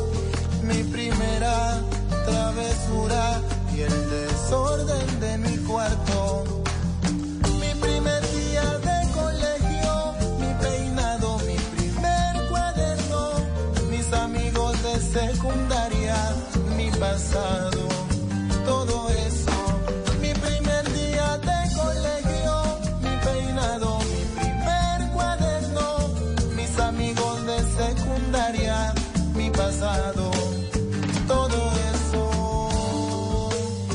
11 y 34 de la mañana. Mari, recuérdenos. De la noche. Uy, ¿de la mañana? Hágame el favor, ¿no? ¿Qué pregunto por Sí, Yo no sé qué me pasó. ¿Qué es esto el, apocalipsis? Sí, sí, sí, el apocalipsis. 11 y 34 de la noche. De la noche. Hombre, la gente dirá- usted se acaba de despertar. Sí, me acabo de despertar. La gente dirá, no, eso está pregrabado. No, señor, no está pregrabado. 11 y 34 de la noche con 35, 36, 37 segundos. Ahí estamos en vivo y en directo, como dice la promo, en vivo. Mari, antes de irnos para el Chocó, porque con herencia de Timbiquí, qué mejor que irse uno para el Chocó a viajar, Sí, señor. resolvamos cositas que nos eh, preguntan los oyentes. Eh, dice eh, que sí, que República Dominicana muy bonita para visitar, pero que uno no salga de, los, de las áreas turísticas porque ellos mismos dicen que puede ser peligroso. Bueno, no sé, seguramente como cualquier lugar en nuestra Latinoamérica, pues bueno, todo tiene su lado bonito y su lado no tan bonito, ¿no? Digo yo. Sí, ¿Seguro? y, y- pero a mí me gusta salirme un poco, ¿sabe? Ah, bueno. Bueno, usted es de las que siento- sale a caminar y a ver qué, qué encuentra y con qué se con qué se encuentra por allí. Sí, porque pues es muy, o sea, los, los circuitos o las rutas turísticas están, esta- están establecidas, Sí. pues porque las han estudiado, porque saben que por esa ruta se van a encontrar cosas interesantes, pero a veces salirse un poco de esas rutas hace que uno se encuentre con cosas más autóctonas. Claro, por supuesto. Y acá nos dicen también, buenas noches, retomé hoy el programa, noto que no está Mauricio, ¿será que vuelve? Claro que vuelve Mauro. Ya la semana entrante eh, va a estar de nuevo aquí al aire. A mí solo aguántenme una nochecita más, pero el muchacho necesitaba vacaciones. ¿Qué le vamos a hacer? Así que aquí estamos eh, dándola toda en esta semana buenísima con Bla Bla Blue. Y él pregunta, él quiere ir a México, pero Sí. se asusta por el hecho eh, del maltrato a los colombianos en migración. Eh, que si tenemos alguna información, ¿usted tiene alguna información al respecto, Mari? Claro, y ahí hay mucho para hablar, Juanca. A ver. Uno, esa migración siempre, históricamente ha sido difícil, o sea, Sí. no, eso no es de este año ni desde hace dos años. Históricamente ha sido un corredor que lamentablemente es utilizado para el narcotráfico, entonces México tiene que endurecer sus políticas a la hora en la que los viajeros ingresan a su país Sí. Que las endurezcan, que traten de, de curarse en salud para que esto no suceda, está bien, están en todo su Sí, derecho. claro. Lo que sucede es que la gente sí se siente maltratada cuando son apartados, cuando se los llevan a un cuarto, cuando les quitan el celular, cuando no les dan la opción de comer. Yo nunca he estado en un cuarto de esos, pero lo que la gente describe es que es terrible, o sea, que eso es un hueco. Sí. Ahora bien, en todos los viajes que yo he hecho a México nunca me ha pasado nada. Uno puede ser porque llevo todos mis documentos en regla y cuando digo en regla no es solamente, es, ojo, que el pasaporte tenga una vigencia amplia, no es que se me venza en una semana y yo viaje con ese pasaporte Claro. a punto de vencerse. Claro. Eso es un, un- algo básico. Dos, que tengan sus reservas hoteleras, que tengan sus planes turísticos, que tengan una carta de invitación si se van a quedar en donde un amigo o en, un, ah, en la casa de algún familiar, que le envíen esa carta de invitación e impriman todos esos documentos, no Sí. se los lleven en el celular a mostrarlo ahí en chiquitito a, al- en a la gente de migración, sino que tengan todo eso impreso y a medida que le vayan pidiendo los documentos, uno los va pasando Claro. seguros, pues porque hay gente que se pone muy nerviosa y, hay- y lo curioso es que uno lo están mirando desde la fila. Sí, por supuesto, con las O sea, cámaras uno ya saben, echando- uy, este, este aquí está Ojo, la sudando. este- este está sudando, estos tres amigos vienen muy nerviosos, entonces voy con toda seguridad, no me voy a quedar, no voy a hacer nada malo y tengo aquí todos mis documentos en regla. Y un dato adicional, para la gente que tenga visa americana, le es mucho más sencillo el tránsito. Ah, si vea, no tienen la visa americana, se, se pueden quedar ahí un ratito con ellos. Y eh, si es la primera vez que viajan a un país, es decir, si no tienen un sello de otro país, Sí. ah, también puede ser como un, un juego en contra, por decirlo Claro, de alguna manera. claro. Pero básicamente llevando todos los papeles en regla, lleva ahora hay que llenar un formulario Sí. y sin ese formulario si si no lo llenan ahí sí olvídense, pues porque No. lo advierten de todas las formas que usted tiene que llenar un formulario. Pero ese formulario donde- se llena previo al viaje. De... previo al viaje Bueno. Y se descarga de manera digital. Ah, bueno, ahí está. Uno lo llena eh, digital y a usted le envían como un código de barras Sí. en donde queda constancia eh, que usted ya llegó, o sea, que usted ya llenó ese formulario. Claro. Bueno, ahí está. Le recordamos nuestra línea a nuestros oyentes, 316-692-5274. Tienen preguntas de viajes y turismo, tienen curiosidades. Pues bueno, Maritza Mantilla nos va a resolver todo esto. Estamos en una hora buenísima. Y recordemos eh, su Instagram, Mari. Esos sonidos de los muchachos, por favor. Ese, pa- para quien hubiera sido ese No, yo no sé, yo no sé. Yo no sé para quién fue, pero bueno, digamos que fue para mí. es arroba Sí. Mari y latina guion bajo travesía. Arroba, a- arroba no, arroba Mari y Latina guion bajo travesía, su cuenta de Instagram. Seguramente que vamos a encontrarnos con muy buen contenido de viajes Muy y de turismo. contenido. Oiga, ¿sabe Mari que hay cosas que, hablando de migración y esperando que le hayamos respondido un poquito al, al- al señor que tenía esta inquietud sobre Sí. México, hay cosas que a mí me sacan la piedra de migración? Yo no estoy hablando solamente de México, sino de, de muchas. A mí, por ejemplo, De todas. sí, la quitada de zapatos me parece indignante. Ah, pero eso lo hacen en el control, eh, no tanto de migración. No, no es sino- migración. Bueno, sí, correcto. Digamos que to- en todo el proceso de salir o de entrar a, a- a un país, eh, la quitada de Hay zapatos. países Ay, que le hacen quitar los zapatos. No, esa vaina me da una piedra. Es Me da horrible. una piedra. Es horrible. eh, bueno, obviamente el cinturón, pero yo pienso que la gente ya lo sabe, o sea, o por lo menos si van en una filita se van dando cuenta qué es lo que le están pidiendo que se quiten. Claro. A mí lo que me da mal genio es que la gente como que no, como que no se anticipe. Sí. Entonces si veo que hay que quitarse los zapatos, pues me voy desamarrando los cordones, me voy desabrochando el cinturón, me voy quitando la chaqueta, voy sacando el computador, pero Sí. no, la lentitud cuando llegan allá y empiezan a sacar cada cosita y preguntan que si esto sí o no. Ay, hombre, dio Anticípense. ¿no? Anticípense. Sí. para que no- Bueno, más o menos. Bueno, Mari, hablemos, vayámonos para el Chocó, con herencia de Timbiquí. ¿Qué tal el Pacífico colombiano para quien esté Dios. contemplando viajar? Eh, Juanca, esa es otra ruta, Pacífico, que incluye Chocó, Pacífico, Cauca, Nariño, na- ustedes saben que Nariño tiene costa pacífica, y Valle del Cauca.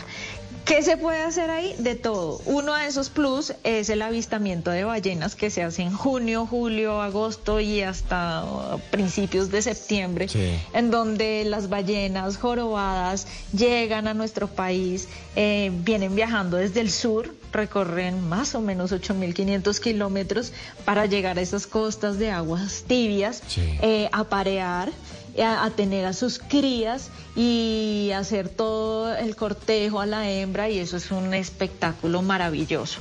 También hay muchos temas de avistamientos de aves, avistamiento de aves, eh, que es un tipo de turismo muy agradecido porque no impacta mucho la naturaleza Claro. y sí deja un recurso muy importante en las comunidades.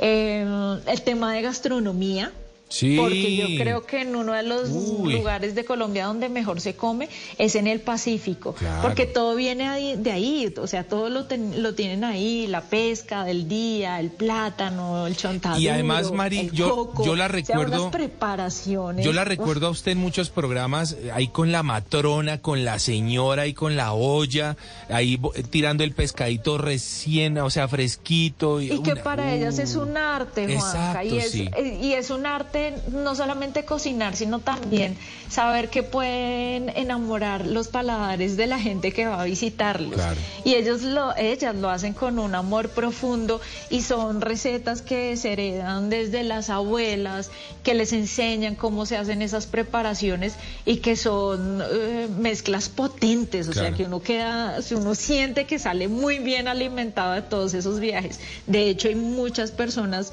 que le dan como una característica afrodisíaca algunos de las, Claro. algunas de las preparaciones que tienen en el Pacífico. Porque es que Y tienen unas cosas locas, suma- ¿no? El que la rechón, Sí. el tumbacatres. Ah, bueno, pero esas ya son bebidas. Ah, bueno. sí. Bebidas que son a base de biche, que es un licor que, que se da en, en el Pacífico, Sí. y a eso ya le mezclan eh, palitos, hierbitas y otras cosas, y de ahí sale el arrechón, el tumbacatre, el siete orgasmos. ¡Epa!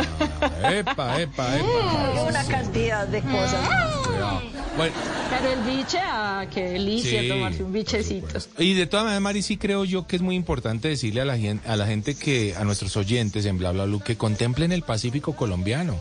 Ellos Ay, vienen, sí. vienen haciendo un trabajo muy juicioso desde hace muchos años. Obviamente todo, casi todas las regiones pelean contra los grandes clásicos, ¿no? El Caribe colombiano, Sí, Cartagena, los destinos de el sol eje y playa, que son los que siempre se roban. Exacto. Pero en serio, miradas. el Pacífico colombiano lo tiene todo y tiene una magia especial. Es algo muy distinto uno ir a una playa del Pacífico col- eh, colombiano, de Vallasolano, de Nuquí, de Ladrilleros, de todo esto, a ir a una playa del Caribe. Las dos son bellas, claro, pero conozcan las dos, porque Mm. vale la pena hacerlo. Bueno, veamos a dónde nos eh, lleva la siguiente canción, Mari.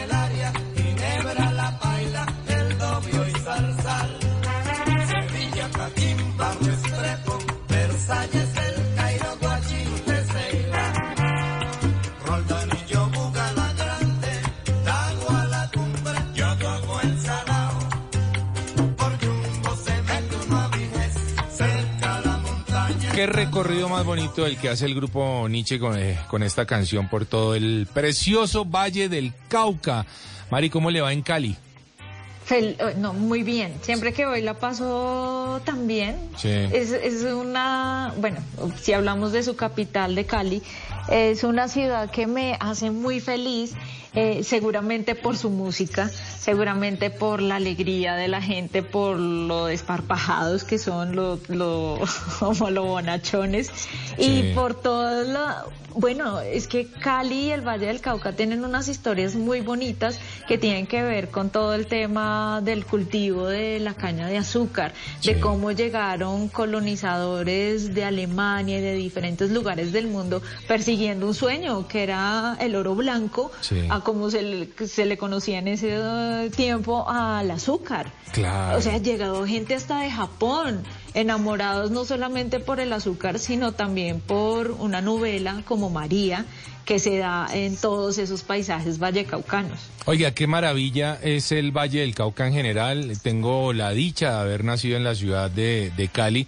La verdad no voy muy frecuentemente y debo reconocer que para mí el calor es un poco agobiante, aunque la verdad en mis últimas visitas me he dado cuenta que no es tan caliente como lo Como recordaba. lo recordaba de niño. Sí, exacto. No, no sé si algo pasó con el clima o conmigo, pero en todo caso me he sentido mucho más cómodo en la ciudad de Cali las últimas veces que, que he tenido la oportunidad de viajar y me encanta la ciudad. Me encanta la salsa, la cultura de la gente, me encanta ir a Restrepo Valle, al lago Calima. A Calima. Sí, he podido hacer además este recorrido en moto desde Bogotá y la A verdad los, que... a los viñedos, Sí, Juanca. por supuesto. De, de la Unión Valle. De la Unión. Y mire que, que el Valle del Cauca de- también está ligado al Chocó, a, Claro. a lo que Sí, sí, hablábamos, sí. al Pacífico, perdón, a lo que hablábamos eh, en la canción anterior.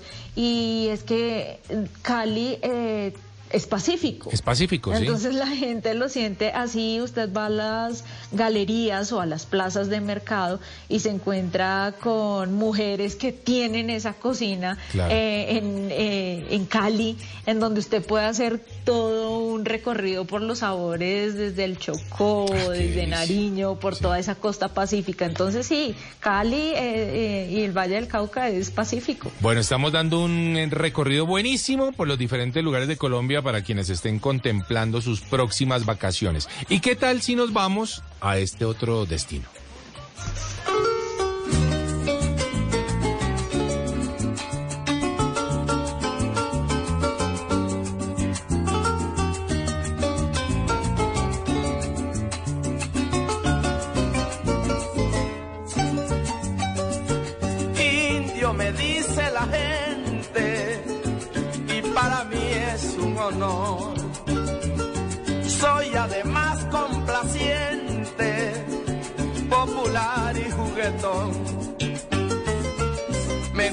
Vivir mi vida de acuerdo a la situación. No tolero la injusticia porque me causa dolor. Debe ser porque en el cuerpo solo tengo corazón. Llevo sangre del cacique, aquel que no doblegó, aquel que perdió sus tierras, pero no se resignó. Combatiendo hasta morir, con nobleza y con valor.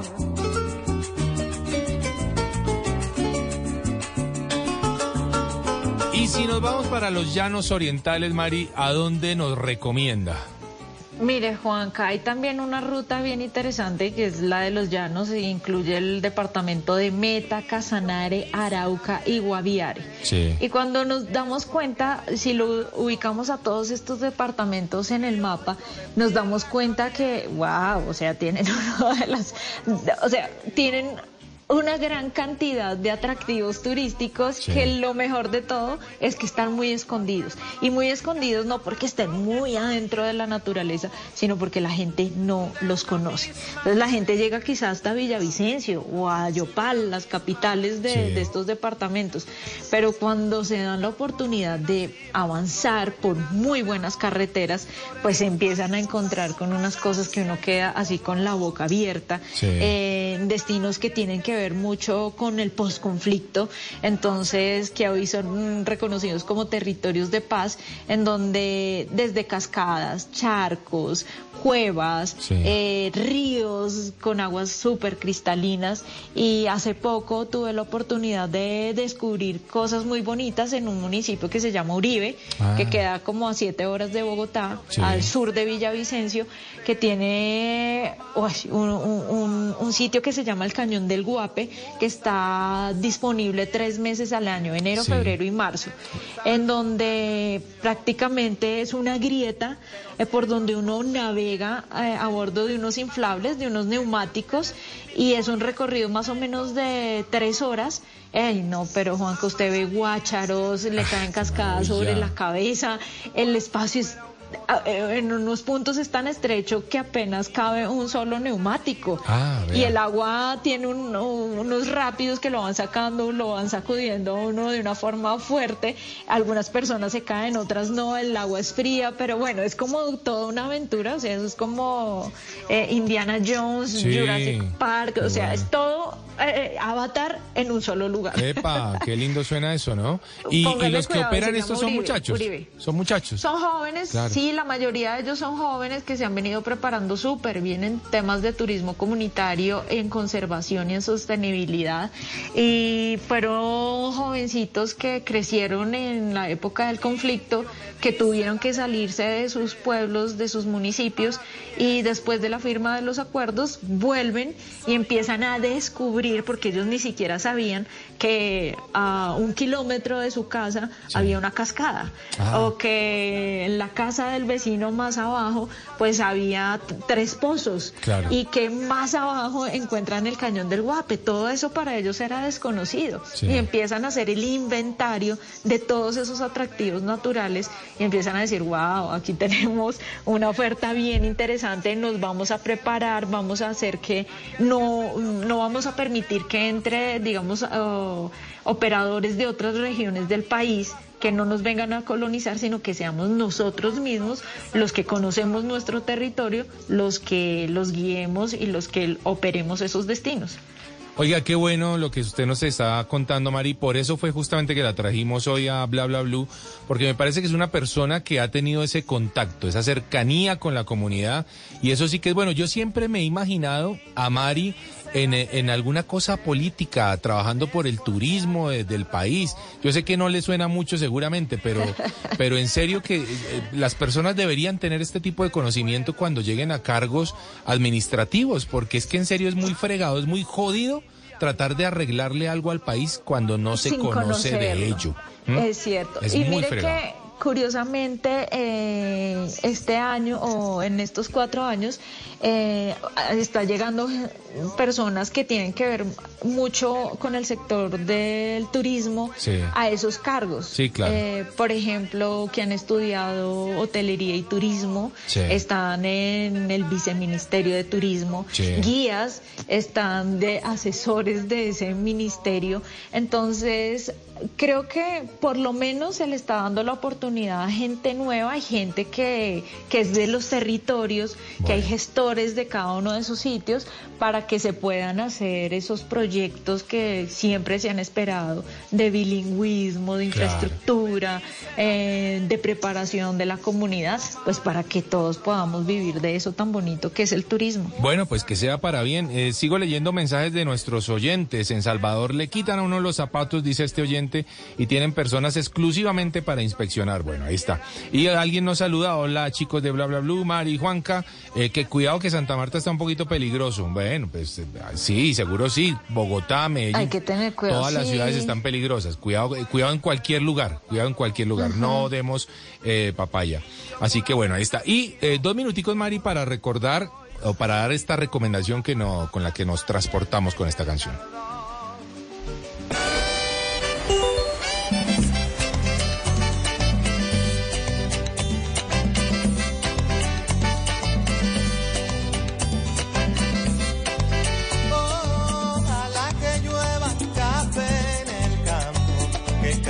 Nuestro maravilloso, precioso eje cafetero, ¿no? Una de las zonas mejor desarrolladas para el turismo, seguramente, que lo han hecho todo de una forma muy organizada desde hace décadas ya y eso brindó frutos.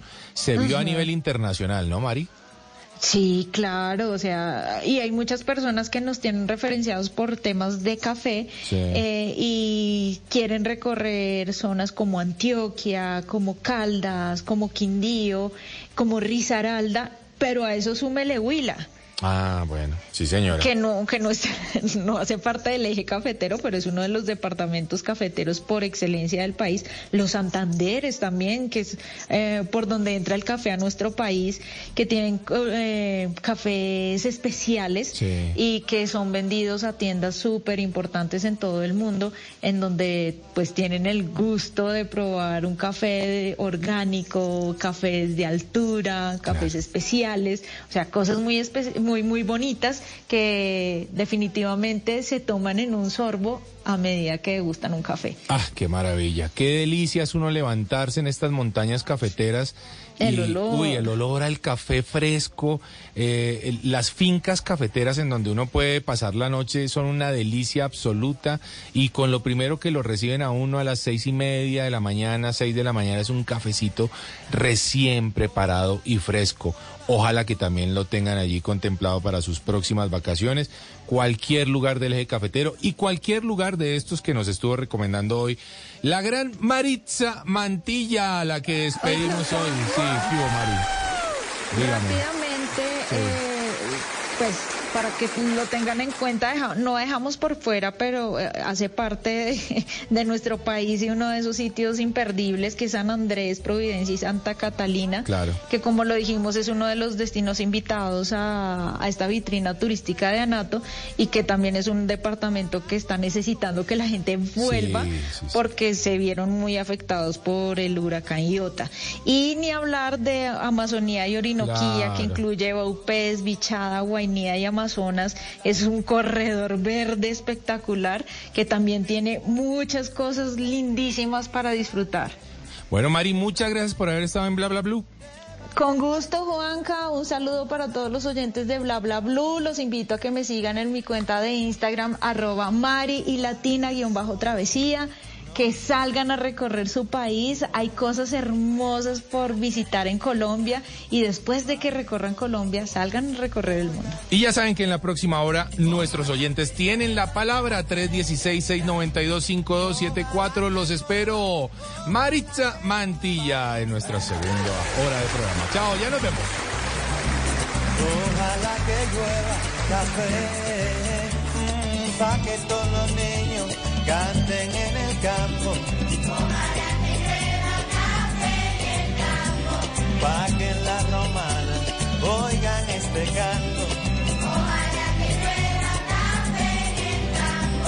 Ay, ojalá que llueva, ojalá que llueva y. Ojalá que llueva café. En las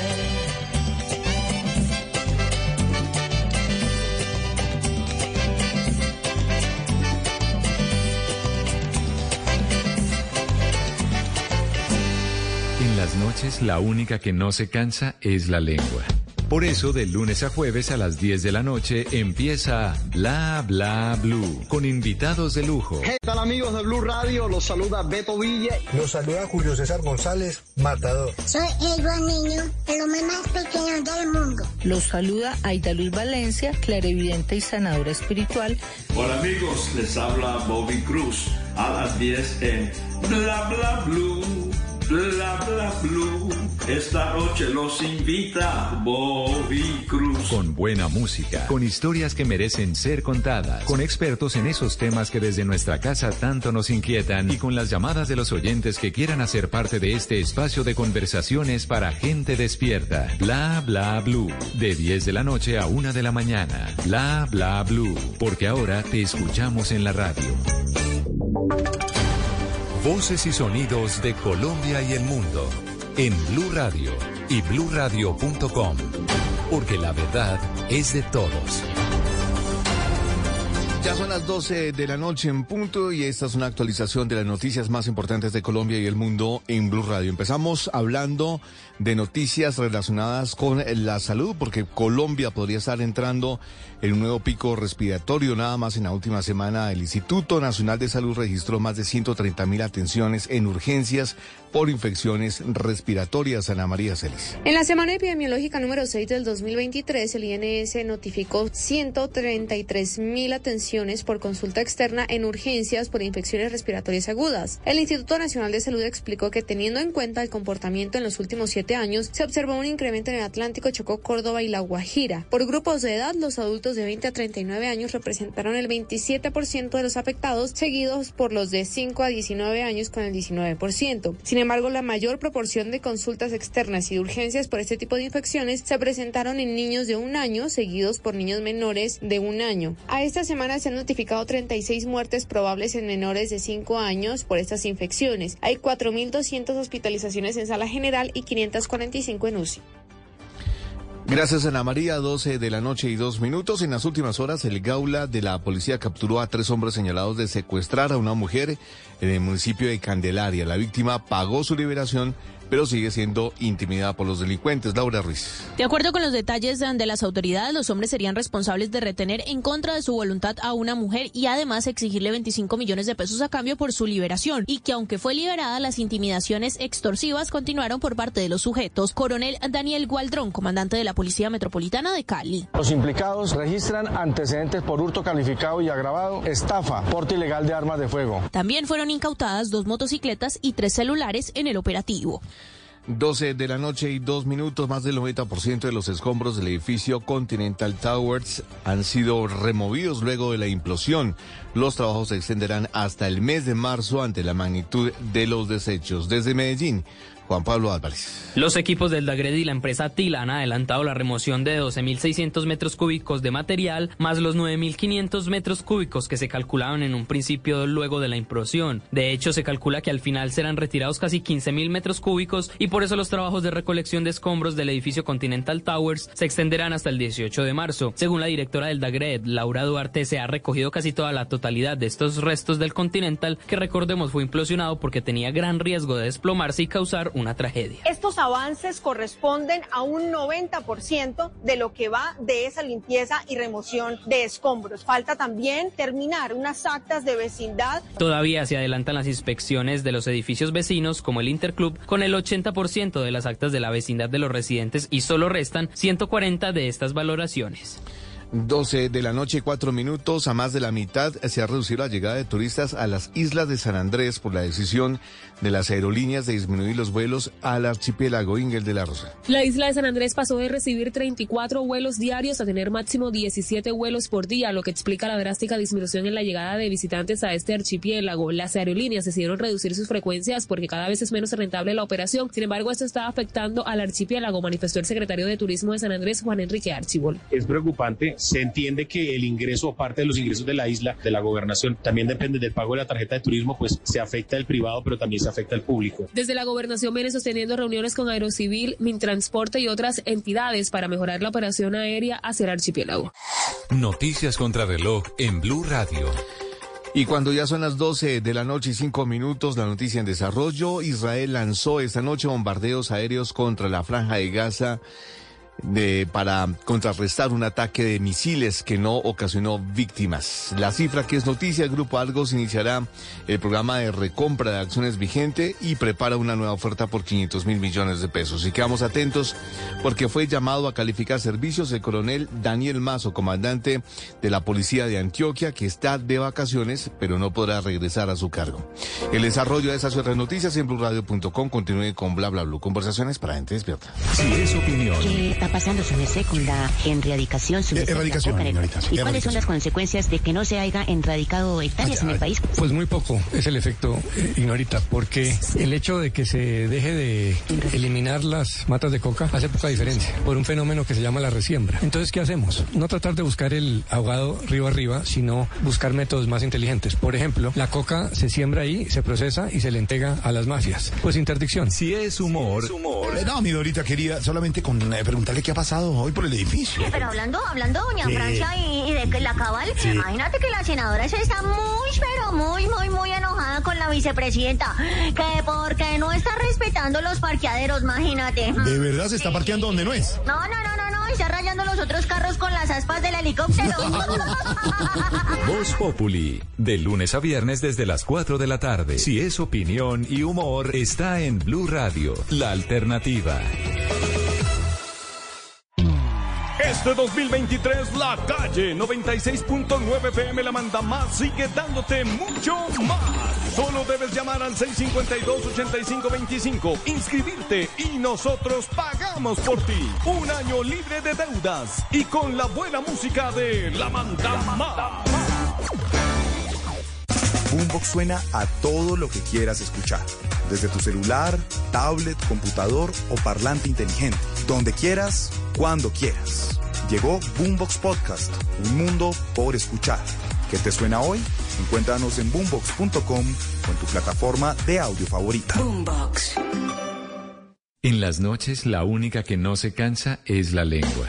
Por eso, de lunes a jueves a las 10 de la noche empieza Bla Bla Blue con invitados de lujo. Soy Gonzalo Valderrama Múnera con tilde en la I. Les habla Daniela Pachón de Noticias Caracol Televisión. Le saluda el músico, acordeonero, compositor Rolando Ochoa. Soy Aura Cristina Gainer. Soy Rodrigo Garduño, creador y fundador de 54D. Los saluda su doctora Clown, la payasa de hospital. Con buena música, con historias que merecen ser contadas, con expertos en esos temas que desde nuestra casa tanto nos inquietan y con las llamadas de los oyentes que quieran hacer parte de este espacio de conversaciones para gente despierta. Bla bla blue. De 10 de la noche a 1 de la mañana. Bla bla blue. Porque ahora te escuchamos en la radio.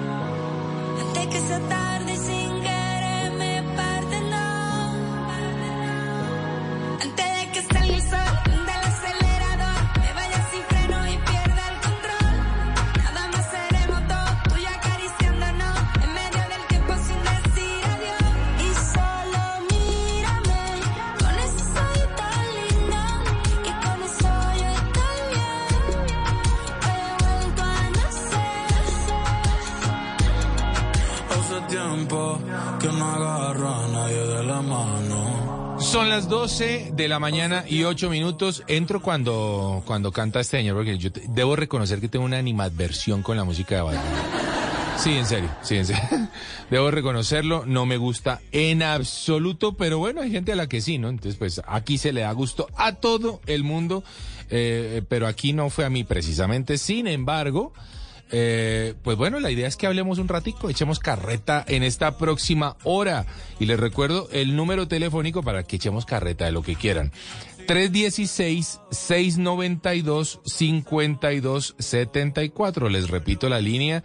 316-692-5274. Oigan, estaba viendo que ya mañana, hoy, hoy es 24, Dieguito, ya hoy es 24, ¿no? No, mañana es 24. Eh, se lanza la nueva canción de Carol G y Shakira. Te quedó grande, se llama. Te quedó grande. ¿Cómo le suena eso? A mí me suena que viene otro tramacazo para el señor Piqué. y creo que también aquí viene un tramacazo para el señor Anuel.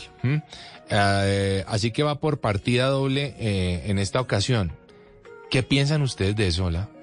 O sea, está chévere, no, les gusta que, que, que se exponga de esa forma, aprovechar el talento que tienen estas mujeres que sin duda son hermosas, talentosas, eh, adineradas, famosas, pero está bien que lo estén aprovechando para hacer esto, o no, no deberían hacerlo, o sí deberían hacerlo, deberían morir en la suya. Bueno, no sé, no sé qué, qué opina la gente al respecto de lo que ha pasado últimamente y de lo que seguramente va a dar mucho que hablar eh, de nuevo eh, Shakira y Carol G en este caso con Te quedó grande. Otro tramacazo más a la infidelidad del señor Piqué. Ahora bien, sí, pues claro que la embarró Piqué. Pues claro que la embarró, eso no está bien. Lo que hizo no tiene altura, lo que hizo está muy mal, no pensó en su familia. Terrible. Pero... mm, ¿Y Shakira? ¿Está pensando en su familia cuando hace esto? ¿Está pensando en sus hijos? Ese es un poco el mensaje.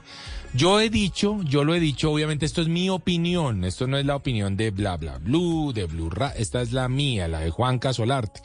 Yo siempre he pensado que de alguna forma lo que se está diciendo acá es eh, al, al- al hijo Milán y al otro niño que ellos tienen.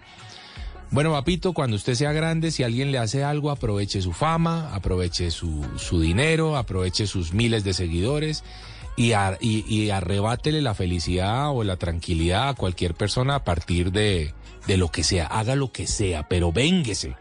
Y esto no me gusta. A mí ese mensaje no me gusta. A mí no me gusta pensar que en serio eh, uno tenga la capacidad de utilizar las redes sociales para destruir.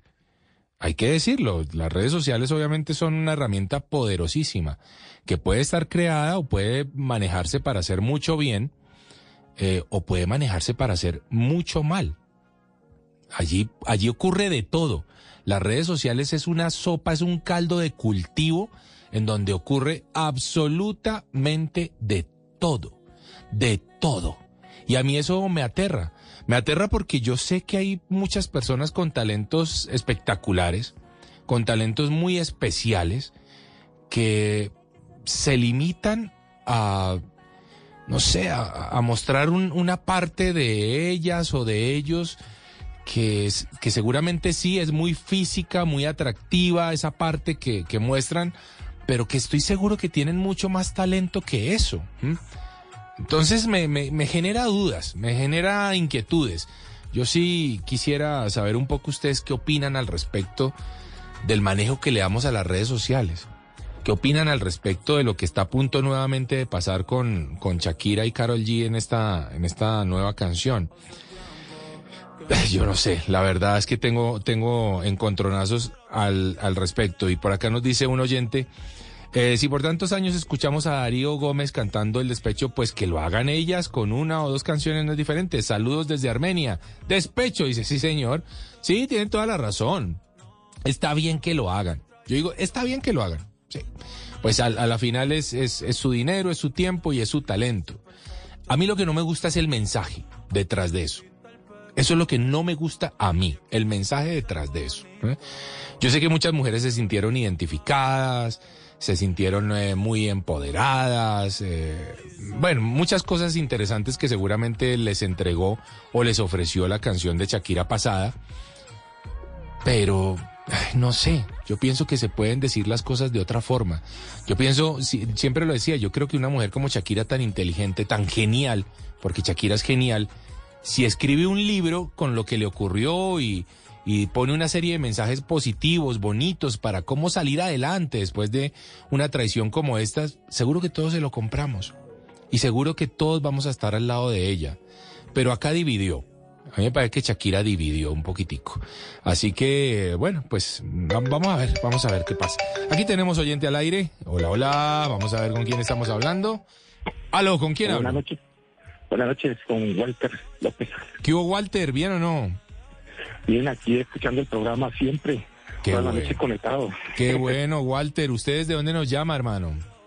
Pues yo soy de Cali, pero estoy llamándolos desde Jamundí Valle.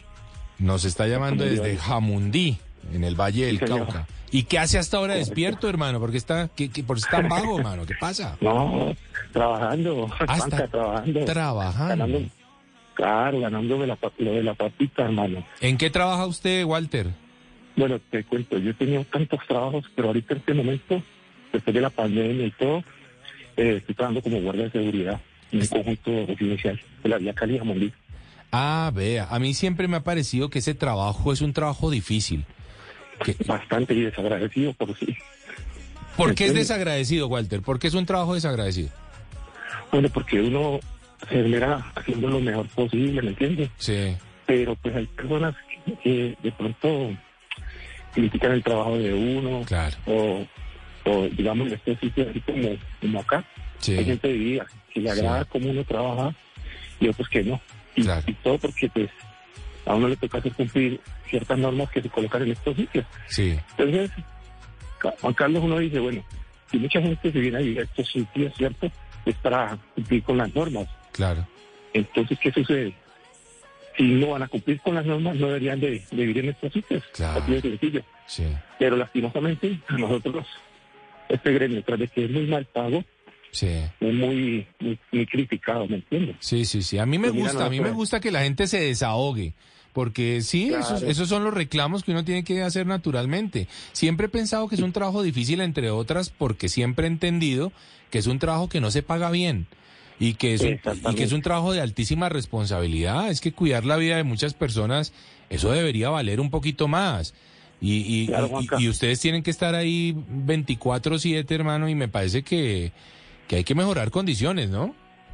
Exactamente, y, y no conforme a eso, pues muchos piensan de que es que uno de la pasa yendo nada acá, no, uno aquí está pendiente de muchas cosas, Sí. tanto el portero como el rondero, porque imagínate usted un conjunto de estos donde la portería fuera libre, que todo el mundo llegara y entrara a los domicilios y saliera, Claro. y los carros que quedan acá y las casas desocupadas, ¿qué pasaría ahí? Se necesita, ¿cierto? El servicio. Sí, sí, sí, sí. Imagínate. Oiga, ¿Y eh? Walter, estaba hablando yo ahorita, hace un ratico estaba echando carreta de, de las canciones de Shakira y todo el tema con Piqué. Eh, ¿usted, usted qué le parece eso, hermano? ¿Cuál es su opinión? ¿Le, ¿Le gusta que lo haga o prefiere que no lo haga? Bueno, yo pienso que ella, ella tiene el derecho a como a expresarse, ¿no? Y mediante sus canciones, siendo una excelente compositora, Claro. ¿no? Y te cuento que pues tiene derecho a hacerlo, ya que puede darle una tradición y yo te digo que, bueno, aunque todo está repartido, ¿no? Sí, Tanto claro. los hombres como las mujeres somos infieles en ciertas ocasiones. ¿Usted tiene Pero hijos? Eh, ¿Tiene hijos, Walter? Sí, señor. ¿De qué edad Tengo tiene hijos? niñas. ¿De qué edad son? De 15, una niña, perdón, una niña de 16 Claro. y una de 12 añitos. Ah, bueno. Eh, la de 16 ya, ya salió del colegio a los 15, está estudiando inglés. Y la otra niña todavía está en primero de bachiller. A mí, yo repito, Walter, lo que dije hace un momento, lo que me preocupa del mensaje de Shakira es el mensaje que está dejando a sus hijos. Venganza. Exactamente. Venganza. Acaben con el otro. Y eso no me gusta. Debo decirlo, no, No, me claro. gusta. Eso no me gusta de pedacito. todo lo que afecta a los hijos. Claro, bueno, claro. Yo creo que hay que, dar, hay, que, hay que ser ejemplo de ellos. Hay que ser ejemplo. Exactamente. Dar antes mensajes positivos. Exacto. Bueno, si, si no le funcionó la relación, cantar una canción que, digamos, diga cosas buenas, no de peleas. Porque entonces ellos van a crecer con esa, esa imagen, ¿no? Vea qué interesante eso que acaba de decir. peleando. Yo estoy seguro, Walter, que si Shakira hace una canción bonita, noble, en donde ella nos cuente cómo está saliendo de estas dificultades, pues seguramente que no divide, sino que nos va a unir a todos. Pero a mí me parece que dividió justamente porque está hablando de otras cosas. Por acá nos dice un oyente, se le nota lo resentida que quedó. Bueno, y sí, seguramente sí. Ahora, obviamente no hemos abierto este espacio para hablar- mal de Shakira, ni mucho menos. La adoramos. A Shakira la adoramos los colombianos, la respetamos. Pero, pero genera un mensaje que es difícil de, de digerir, ¿no? Sí, exactamente, porque imagínate que pueden empezar los hijos escuchando esa clase de canción o esa tiradera, como le llaman. Exacto. ¿Cómo van a crecer ellos? La mentalidad de ellos pensando que entonces ellos si les pasa lo mismo no van a, digamos, hacer canciones, pero sí se van a quitar de muchas otras formas, ¿no? Sí, señor. Que no tal sería cual. lo más correcto. Yo estoy de acuerdo, estoy de acuerdo con eso que usted está diciendo, Walter. Y pues, Walter, le mando un saludo. Usted está en Jamundí, pero usted es de Cali. Me encanta el Valle del Cauca. Ahorita hace la hora anterior estuvimos hablando justamente del Valle del Cauca. Del Valle, sí, yo estoy pendiente ahí con la con, con bla, bla, bla, del tema del Valle Claro, del Cauca. claro y sí. Y te cuento otra cosa. Sí. Yo, mira, yo he luchado mucho porque yo soy un compositor y negrito, que Sí. compongo salsa, salsa de golpe, salsa romántica, vallenato, Sí. eh, baladitas. Pero mira que aquí en Cali ha sido muy difícil que la gente que está arriba que le dé la mano a uno. Sí. Porque aquí hay mucha gente que ha empezado desde abajo y yo he mostrado mi talento, mis canciones y todo. Y sí, ah, bueno, te llamamos y nunca me llamo. Yo sé que yo tengo mucho talento para escribir, para componer desde los 10 años que descubrí esa capacidad mía. Sí. Y hasta ahora vea, tengo más de 100 letras registradas Vea. y no y no y nadie me ha dado la oportunidad de darme a conocer. Sa- pas- pasa- ha- haga una cosa, Walter. A veces uno se queda esperando que otros le den la oportunidad. Hermano, genérese, genérese las oportunidades. Porque la vida no es justa, hermano. Hay que, eso seamos claros. La vida no es justa. La vida no es, un, no es una alfombra de rosas. Y, y pues uno muchas veces tiene el talento para algo y, y empieza a pedir ayuda, es cierto, porque eso es lo natural. Uno pide ayuda, pero a veces la ayuda no llega. Pero uno, ma- uno mantiene ese talento. Eh, Walter, genérese las oportunidades. Yo he conocido Mira historias, historias de personas muy exitosas, para ponerle un nombre solamente en la música de despecho, Johnny Rivera. Él se generó sus oportunidades, se las generó él solito y véalo dónde está. Así que adelante, acuerdo. Walter, adelante. Yo me acuerdo la historia que él contó, Claro. que te interrumpa, que él su primer lo grabó con 100 mil pesos. Claro. En el pueblo, no sé si en el pueblo donde vivía. Exactamente. Y mira que otra cosita, perdona que me alargue un poquito en el tema, ¿no? Sí. Eh, ¿Qué te digo?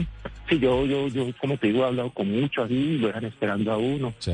Realmente yo quisiera que la gente conociera mi talento, porque yo, mi talento, o sea, grabando esas canciones, Sí. tengo canciones escritas a, a la misma ciudad. En YouTube yo tengo un tema que dice eh, con un fondo musical, pues, como una especie de core. El Sí. fondo musical, Sí. creo que de la charanga venera y le puse mi voz como recla- eh, declarando un poema a la ciudad de Cali, Sí. que se llama Así es Cali, está en YouTube. Ah, Y yo en mi página de Instagram pongo videos haciendo karaoke, cantando, pues no mis propias letras, Sí. sino otros covers. Bueno. También eh, tengo unos, unos TikTok donde hago mm, eh, mensajes, digamos, de humor y todo eso para Claro. no por de- de querer recibir eh, ganancias ni nada, sino porque me gusta como hobby hacer esas cosas, ¿entiendes? Claro. Es como una especie como de desahogo. Bueno, ahí tengo mi está. página en Instagram y en TikTok también, y en, en Kawaii también tengo página donde monto videos así de humor, creados en mi momento libre. Pues Walter, hermano, ojalá que un día esto reviente y, y ocurran cosas buenas en su vida con todo ese talento que tiene. Me alegra mucho, Walter, haberlo saludado en estos minuticos en eh, Bla Bla Blue, hermano. Que pase una feliz noche, que ojalá algún día logremos la remuneración que, que merecen los guardas de seguridad en los edificios y conjuntos y que su talento un día brille, Walter. Chao, hermano. Otra cosita, otra cosita. Dígamela, perdón. dígamela. Yo, me, eh, yo veía mucho el programa que usted mencionaba, el otro, Travesía. Sí, Hace travesía. más de 20 años, desde que yo estaba más, más pelado, me gustaba mucho. Bueno. Cuando era por los canales normales, ¿no? Sí, sí, Antes sí. privados. Travesía lo, de lo- iniciamos por Canal 1 y luego por Claro, Canal 13. sí. Claro. Y luego lo pasaban tarde de la noche y yo me los veía porque me encantaba la aventura. Oiga, qué bueno, hermano, tenerlo ahí. Me gustaba. me O sea que usted es uno de esos televidentes clásicos que tenemos de travesía desde hace ya Claro, de- dos décadas. Hágame el favor. Exactamente, Travesía y eso que allá de Colombia oculta. Colombia oculta. Sí, claro que sí. Sí, era, era un combo de programas interesantes, eh, Colombia Oculta, Paz Verde, Travesía, estaba el Pirri haciendo sus cosas, había, había un combo chévere por ahí de, de gente haciendo cosas interesantes. Nosotros aún nos mantenemos afortunadamente en la televisión internacional y bueno, eso es lo que llevamos o tratamos de llevar cada semana.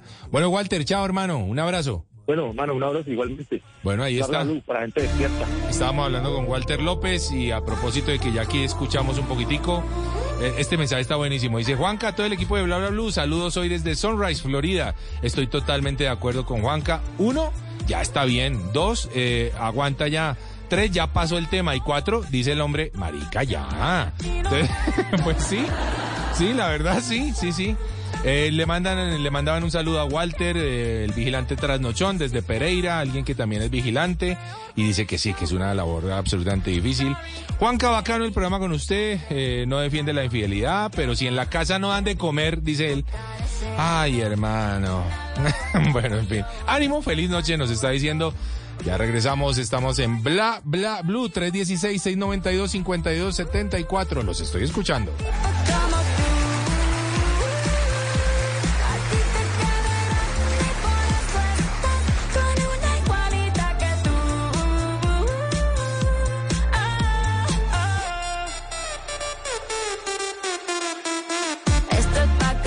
Que te mortifique, mastique, trague, trague, mastique. Yo contigo ya no regreso, ni que me llore ni me suplique.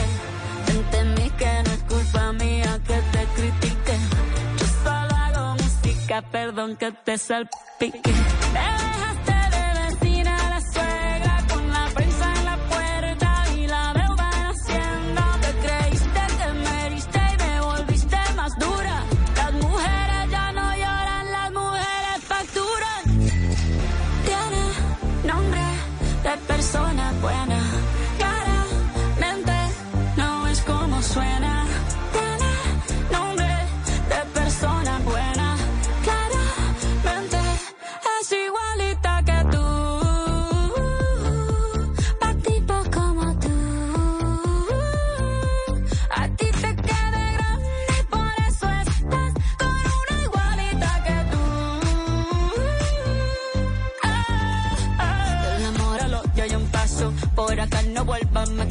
Cero rencor, bebé. Yo te deseo que te vaya bien con mi supuesto reemplazo. No sé ni qué es lo que te pasó. Estás tan raro que ni te distingo. Yo valgo por dos de 22. Cambiaste un Ferrari por un Twingo. Cambiaste un Rolex por un Casio. Vas acelerado, dale despacio. Ah, mucho gimnasio. Pero trabaja el cerebro un poquito también. Fotos por donde me ven. Aquí me siento en rehén. 12 y 26 de la mañana, sí señores, seguimos con el tema, está buenísimo, nos está dando tela, nos está dando tela eh, la señorita Shakira eh, con su canción. Eh, hemos estado hablando, hemos- estamos diciendo, ¿está bien? ¿Está bien lo que ocurrió? ¿Está bien lo que, lo que hizo y lo que está haciendo? Y lo que aparentemente llega ya en un par eh, de, días con esta nueva canción de Carol G. Bueno, no sé. La gente por ahora hasta aquí me está diciendo, pues sí, estoy con usted, no me, no me gusta lo que, la forma en la que lo hizo. Obviamente hay gente que sí está muy de acuerdo. Obviamente hay, hay gente que dice, pues ese es su talento, es la forma de expresarse porque ella es cantante, pues, pues está cantando, ¿cierto? Hombre, sí, de acuerdo, estoy de acuerdo, ella está cantando, está expresándose sus sentimientos, está diciendo lo que no le gustó y lo que le gustó. Pero es que resulta que no, eh, es que no soy yo el que saqué una canción, que a mí me escucharía de pronto mi mamá porque le caigo bien y eso que no sé, y seguramente mi novia y tal vez me escucha el perro. Ya, no más. No estamos hablando de Shakira, de Shakira. Así que lo que eh, lo que salga de la boca de Shakira tiene un impacto mundial, mundial. ¿ah? Y no sé, repito, si es positivo tomar nuestros talentos para acabar con otras personas. Por más que nos hayan hecho daño. En la primera hora de este programa con Aida, Aida Luz Valencia, hablábamos de lo importante que es el perdón, ¿no? Lo importante para el crecimiento espiritual que es el perdón. Yo no sé si esta, si esta forma eh, eh, que, está, que se está expresando en las canciones de Shakira y seguramente ahorita de Carol G. Y ya vamos a poner otra también que, que también habló de, de- de- de un tema muy parecido, pues son la forma de uno perdonar. Porque perdonar, recuerde que lo dijo Aida Luz y es cierto, no porque lo haya dicho ella, sino porque es así, es la vida. Uno tiene que perdonarse a uno y uno tiene que perdonar a los demás. Eh, No sé si ponerlo en una letra que han visto millones y millones y millones de personas sea la forma de perdonar. Así que bueno, ahí tenemos llamada al aire. Veamos con quién estamos hablando. Hola, hola, hola, hola. ¿Quién está por ahí en línea? Hola. Aló, Juanca, buenas noches, ¿cómo estás? Bien, hermano, ¿con quién hablo? Hablas con Nelson. Nelson. Nelson, ¿de dónde me está llamando usted, hermano? En este momento desde Iowa, Desde Iowa. Bueno, y Des Moines, vea pues, ¿y qué está haciendo por allá, hermano? Trabajando en la lucha, como todos. Como todos en la lucha y camellando. ¿Y qué, qué camella usted en la noche para estar despierto hasta ahora? Le hacemos mantenimiento a una cadena de restaurantes. Ah, vea, qué interesante. ¿Y cómo le va con ese trabajo? Ah, excelente, gracias a Dios. Lo Sí. duro la trasnochada, pero, pero sí. Pero bien, sí está, sí está haciendo para la papita, mejor dicho, sí le ha ido bien. Oh, sí, gracias a Dios, bendición, sí. ¿De dónde es usted, Nelson? De Bogotá. Usted es de Bogotá. ¿Y hace cuánto tiempo salió del país? Bendito, desde el 95. Ah, ya lleva mucho tiempo, desde el 95. Eh, ¿Ha sido una buena experiencia para usted o se arrepiente? Para nada, aquí bien, bien, bien, bien. Bueno, me vine muy joven, entonces pues todo ha sido experiencias, todo es vida. Sí, claro. Todo ha sido experiencias. Oiga, Nelson, hoy estamos eh, poniendo en discusión eh, la canción de Shakira. ¿Está de acuerdo con lo que hizo o no tanto? ¿Usted cómo lo ve? Bueno, yo soy divorciado también por infidelidad, pero no es mía. Sí. Entonces, pero ah, un- uno ya te lo dijo temprano, venimos de toda la vida escuchando al Rey del Despecho, al Charrito Negro, a todos esos cantantes de cantando hacia las mujeres, pero no sé, yo le escribí, si en la casa no dan de comer, la gente sale a la calle, ¿no? Ah, usted, usted es el de... Ah, Usted es el de- no hay que juzgar, no hay que juzgar porque pues, también hay, se han escuchado, se han escuchado comentarios que en la casa Shakira es otra, otra, otro tipo de persona, ¿no? Vea que usted pone un tema que es interesante. Nosotros de pronto no le damos mucha trascendencia a que sí, claro, toda la música de despecho habla mucha, mucha de la traición de la mujer y una cosa y la otra y se pone y eso no se critica, ¿no? Y ahora que Shakira sacó su canción, entonces sí se le critica.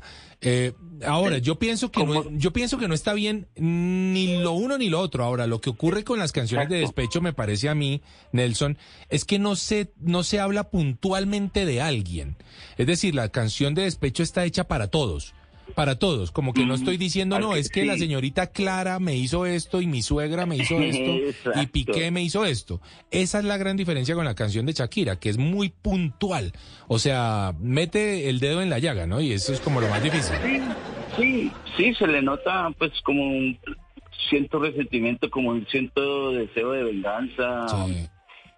No sé, pero pero lo que dicen es cierto, los temas familiares es mejor no ventilarlos, especialmente por los niños. Especialmente por los niños, sí, eso es lo que hemos venido Sí, diciendo ellos, en esta noche. ellos sí son inocentes en- en- y son víctimas. Vea, yo decía, eh, usted, usted tiene toda la razón en lo que está diciendo. Uno ve, después de la canción de, de Shakira, después de que salió esto de Patipos como tú, creo, no me acuerdo cómo se llama muy bien, eh, pues sí, uno veía a Milán, al hijo de ellos, en, eh, en redes sociales, ahí molestando con su papá respecto a la canción de, de, de, de- de su mamá. Pero en serio uno dice, bueno, esto es lo que muestran por, por, por fuera a la sociedad. Pero ¿será que por dentro estos niños se sienten cómodos con lo que está pasando entre su papá y su mamá? ¿Será que...? No, para nada. Yo no creo, Para la verdad. nada. Yo no creo. Y yo creo que esos niños tengo- deben estar temblando de lo que va a ocurrir mañana cuando lancen esta canción. Deben estar diciendo, ay, por Dios, otra vez, otra vez mi mamá. No sé. Lo que le diga, pégalo. Péguelo, sí. Pégalo. sí, péguelo, péguelo, el que, el que tiene hambre busca el pan. Eh, Dígame, Nelson. en el colegio se hace bullying y, el, y hoy día el bullying es muy pesado. Claro. Entonces, habrán mujeres que están en contra, le dicen a sus hijos que eso, es- eso está mal, que eso no, y los niños llevan esas a las escuelas. Sí, sí, sí, correcto. Sí, miren, las maestras, las maestras se enteran de todo. En los colegios se sabe de todo, entonces de pronto en la casa ella los tendrá, los, pro- los protegerá los- y los- les evitará todo, pero cuando ellos van a la escuela se, se dan cuenta de todo. Claro.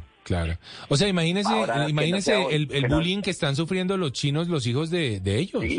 Que no, que no sea hoy, que no sea mañana, que sea en, en cinco años. Claro, exacto. Le- les deben estar diciendo hoy, uy, mamá, mañana su mamá vuelve a sacar otra canción, ¿no? Uy, no, esto no se hace. Mire, mire, el- el- es un ejemplo, eh, los hijos de la princesa Diana y Diana de Tales.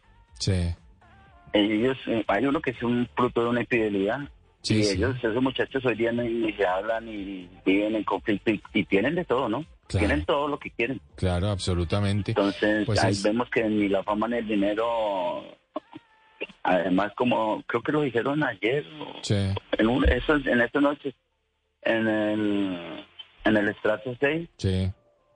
hay mucho problema de afección, mucho problema de, de autoestima, mucho problema de estrés, Sí. porque como todo se oculta. Exactamente. Bueno, a tener cuidado con las redes sociales. Ese es un poquitito el mensaje porque por allí eh, las redes sociales son un veneno. Allí, Sí. allí hay de todo. Así como pueden ser una carta y una salvación y una muy buena salida y una super herramienta para cosas muy Como positivas, como todo, Como también todo. lo pueden ser para si lo no malo. lo manejan, si no lo manejas puede ser perjudicial, lógico. Claro. Oiga, Nelson, pues me alegra haberlo pero- saludado, hermano. Me alegra que, que esté trabajando Oye, juicioso y que le vaya muy bien. Sí, gracias, gracias. Yo siempre también los escucho, me gustan mucho sus programas, su participación, Juan Muchas Carniano. Mucha, Juan Carniano, sí, señor, Juan Carniano. Carniano, Excelente, sí. excelente. Sí, pocas veces tengo la oportunidad, eh, sábados y domingos de pronto me levanto tarde, pero Ah, bueno, hermano. pero sí, siempre me gustan, siempre contacto con sus programas. Bueno, me alegra Sí, haber, me haber hablado con un, Blue. me alegra haber hablado con un Juan Carniano, hermano, con un fiel oyente, chévere, chévere, me alegra eso. Qué bueno esta semana, eh, reemplazo. Qué bueno, hermano, qué bueno. Oiga, Nelson, gracias, hermano, estamos hablándonos, ¿no? Muchos Va, pues. éxitos, Vale, muchos éxitos. igualmente. Bueno, ahí está, era Nelson, de, nos hablaba desde Iowa, Eh, el hombre que nació en Bogotá y que desde el 95 salió del país. Por acá nos están escribiendo más personas. La mejor compañía en una noche de trabajo. Muchísimas gracias. Eh, Juan, buenos días, siempre en sintonía, excelente programa. Lo de Shakira ya está bueno de tanto rencor, nos dice Johnny eh, en Marsella. Sí, Pienso lo mismo, ya está bueno de tanto rencor. Buenas noches, Juan Carlos. Estoy de acuerdo con usted con relación a lo que dice Shakira. Ella, aunque tenga razón, no ha pensado que el Señor es el padre de sus hijos. Tiene toda la razón este oyente. Es el padre de sus hijos. Yo entiendo que lo pueda estar odiando en este momento, si es que acaso esa es la palabra adecuada o correcta. Pero no es la forma de expresárselo. No a través de todas las redes sociales del planeta que multiplican sus canciones, la convierten, por supuesto, como ella bien dice, en facturas, porque está ganando millones y millones eh, exponiendo su relación, exponiendo lo que piensa de Piqué, de su nuevo amor, de su suegra, de, de todo. Yo no sé si, si uno debe vender así el alma. Mm, No, no, no estoy muy seguro si eso está bien, pero bueno. Todos somos infieles, dice otro oyente, en pensamiento, palabra, obra y omisión. La tentación está a la hora del momento y tanto hombres como mujeres estamos montados en la misma balanza. Eso es cierto. Eso es cierto, estamos montados en la misma balanza, pero el, el libre albedrío existe y está allí justamente para que tratemos al menos de tomar las mejores decisiones posibles. No solamente respecto a nosotros mismos, sino respecto a los demás. ¿Estamos dispuestos a hacerle daños, daño a otros? Por odio, por rencor, por lo que sea. ¿Estamos dispuestos a hacerle daño a los demás? ¿O podemos perdonar? Qué buen tema el de hoy. Está difícil. Bueno, vamos a ver. Oigamos esto y seguimos. Gabriel, ¿está bien así? Mm, en verdad está bien mierda, cabrón. Pero si le tiras a Balvin, puede ser que me guste. No, a Balvin no, cabrón. Es un bolón ese cabrón. Bueno, dale. Voy a rebajarme con un bobolón que le canta a SpongeBob y a Pokémon. La copia de un clon, el Logan Paul del reggaetón. Esto es más bajo que eyacular sin erección, como le dicen por ahí. Josecito, no tienes calle, por eso tienes los nudillos blanditos. Con solo un video entierro a este becerro y lo pongo a subir fotos con su perro. Este cobarde corderito mancebo es como un desayuno vegano sin huevo. El pueblo luchando los están matando y el tipo sube fotos de Gandhi rezando. Pendejo mentiroso, se hace el espiritual usando la salud mental para vender un documental. Tú eres más falso que un hot dog sin ketchup ni pan. Más falso que los abdominales de Luyan. Es tan inseguro el pana que tiene que estar anunciando por Instagram cuántas lana gana. No entiende los valores de la vida. Se tiene que tatuar la palabra lealtad. Porque se le olvida, es un imbécil con tinte de cabello que puso a mujeres negras con cadena de perro en el cuello. Un blanquito que perdió el camino, todo un divino, aceptando su premio de afrolatino. Un día dijo que quiso hacer reggaetón siendo franco, al descubrir que Daddy Yankee era blanco, mi llave. Lo peor de todo y lo más grave es que este pendejo es racista y no lo sabe. La historia te va a dar un bofetón en nombre de todos los que bajo abuso recogieron algodón y otro bofetón en nombre de todos los que han tenido que batallar doble dentro del reggaetón Mike Tower. Tenemos otra historia a las 12 y 39 de la mañana. Sí, señores, se nos va yendo bla, bla, bla. Pero aquí tenemos otra historia. El, el rifirrafe, el conflicto que se generó entre Residente, entre René y J Balvin. Y aquí en esta canción del señor René, que también tiene muchos seguidores, también tiene, eh, es- lo, lo escucha todo el mundo. Eh, pues, obvio, seguramente no tanto como a nuestra Shakira, pero pues que sin duda tiene su, audiencia y, y sus seguidores, pues aquí le da durísimo, durísimo al señor J Balvin. ¿Que pudo haber hecho algo mal? Pues seguro sí. Esto viene por ahí desde los Latin Grammy, porque Balvin eh, quiso como boicotear los Grammy de alguna forma y era un, un espacio en el que iba a ser homenajeado Rubén Blades, entonces René respondió allí y allí se empezó a armar una pelea que, siguió y siguió y siguió y llegó a esta canción que escuchamos. En esta canción nuevamente el hombre se despacha de una forma salvaje, de una forma animal, Y otra vez volvemos a la misma historia. Ah, pues sí, el hombre tiene el talento y tiene la capacidad de escribir esto y de decirlo. Pues sí, está bien, se lo aplaudimos. Qué bueno uno tener la capacidad de hacer lo que el señor René hace. Nadie duda y pone un milímetro de duda del talento de René. Es un monstruo, es un grande, a mí me encanta, me encanta escucharlo, pero no me encanta el odio. No me encanta el odio en las canciones contra alguien. O sea, el hombre quiere poner eh, odio contra los que, no sé, contra generalidades, pues hágalo. Pero señalar a alguien, a alguien, y decirle usted es esto, usted es aquello, usted es un perro, usted es un vómito, usted es... Eso no me parece que esté muy bien. Es mi opinión solamente, ¿no? Así que, bueno, vamos a seguir hablando con nuestros oyentes, ya lo saben, 316-692-5274, y tenemos a alguien en línea. ¿Quién anda por ahí? ¿Quién está por ahí? Hola, hola. Juanca, buenas noches. Buenas noches, ¿con quién hablo? Diego Correa. Diego Correa, ¿qué más, Diego? ¿Cómo va todo? Bien, Juanca, por acá volteando, hermanito. Qué bueno, hermano. ¿En qué ciudad se encuentra duro. usted? Boston, Massachusetts. Está en Boston. Qué linda ciudad, ¿no? Hermosa, sí, hermosa, pero muy fría. Ah, muy fría. ¿A, a qué temperatura está? En estos momentos estamos a menos 8 grados, sensación de do- menos 12. ¡Oh! Déjelo, me dio frío escucharlo, hermano, no más, me dio frío cuando me lo dijo solamente. Menos 12 grados centígrados de sensación térmica. Menos 12. Hágame el favor. Hace 15 días tuvimos la temperatura más baja en, en 20 años, menos sensación térmica de menos 35 grados. Menos 35 grados de sensación térmica hace 15 Así es, días en Boston. Haga, difícil vivir en esas condiciones, ¿o no, Diego? Complicado, complicado, pero ya está uno. Oiga, Diego, ¿usted de dónde es? Soy de uno de los pueblos más hermosos de Colombia, ¿Cuál es ese? Jericó, Antioquia. Ah, qué lindo, Jericó, Antioquia, hágame el favor. ¿Y hace cuánto Jericó, tiempo está en Boston o, en, o en los Estados Unidos? ¿Hace cuánto tiempo está? Eh, cuatro años. Hace años. cuatro años. Hace cuatro años. ¿Y ha regresado al país o no? Sí, eh, tuve la oportunidad de estar incluso hace dos meses, gracias a Dios, hace dos meses. Hace dos mesecitos. Bueno, está muy bien. ¿Y en qué trabaja usted, Diego, que lo tiene trasnochando esta noche? Juan, trabajo en una compañía de café que se llama Café Nueva Inglaterra. Eh, trabajo en la parte de tostión. Sí. Y acá estamos en el turno de 11 de la noche, 3 de la tarde. Bueno, eso está bien. Oiga, eh, 16 horitas. Diego, hemos estado hablando hoy de, de la canción de Shakira, lo que ha pasado con Piqué. Estábamos ahorita hablando de la canción de René y lo que pasó entre René y J Balvin. ¿Usted cómo ve esas cosas? ¿Las ve bien? ¿Las ve mal? ¿No, no le importa mucho? ¿Cómo lo encuentra? Bueno, la verdad lo que yo siempre he pensado de, de todos estos famosos es que han hecho su vida privada, eh, eh, se han vuelto lo público en las redes sociales. Obviamente ellos lo hacen, eh, por lo que, como lo dicen ellos, por lo que facturan.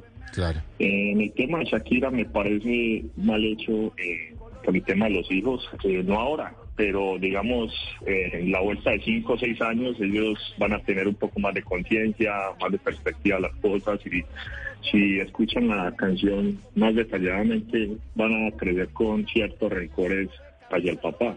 Claro. Y eso hacerlo público y las peleas con, con la familia, pienso que, que no es lo correcto, pero es lo que ellos buscan, seguidores y plata. Eh, ese es un resumen triste, ¿no? O sea, que todo termine al final en seguidores y dinero, pues me parece que es tener al final una vida un poco vacía.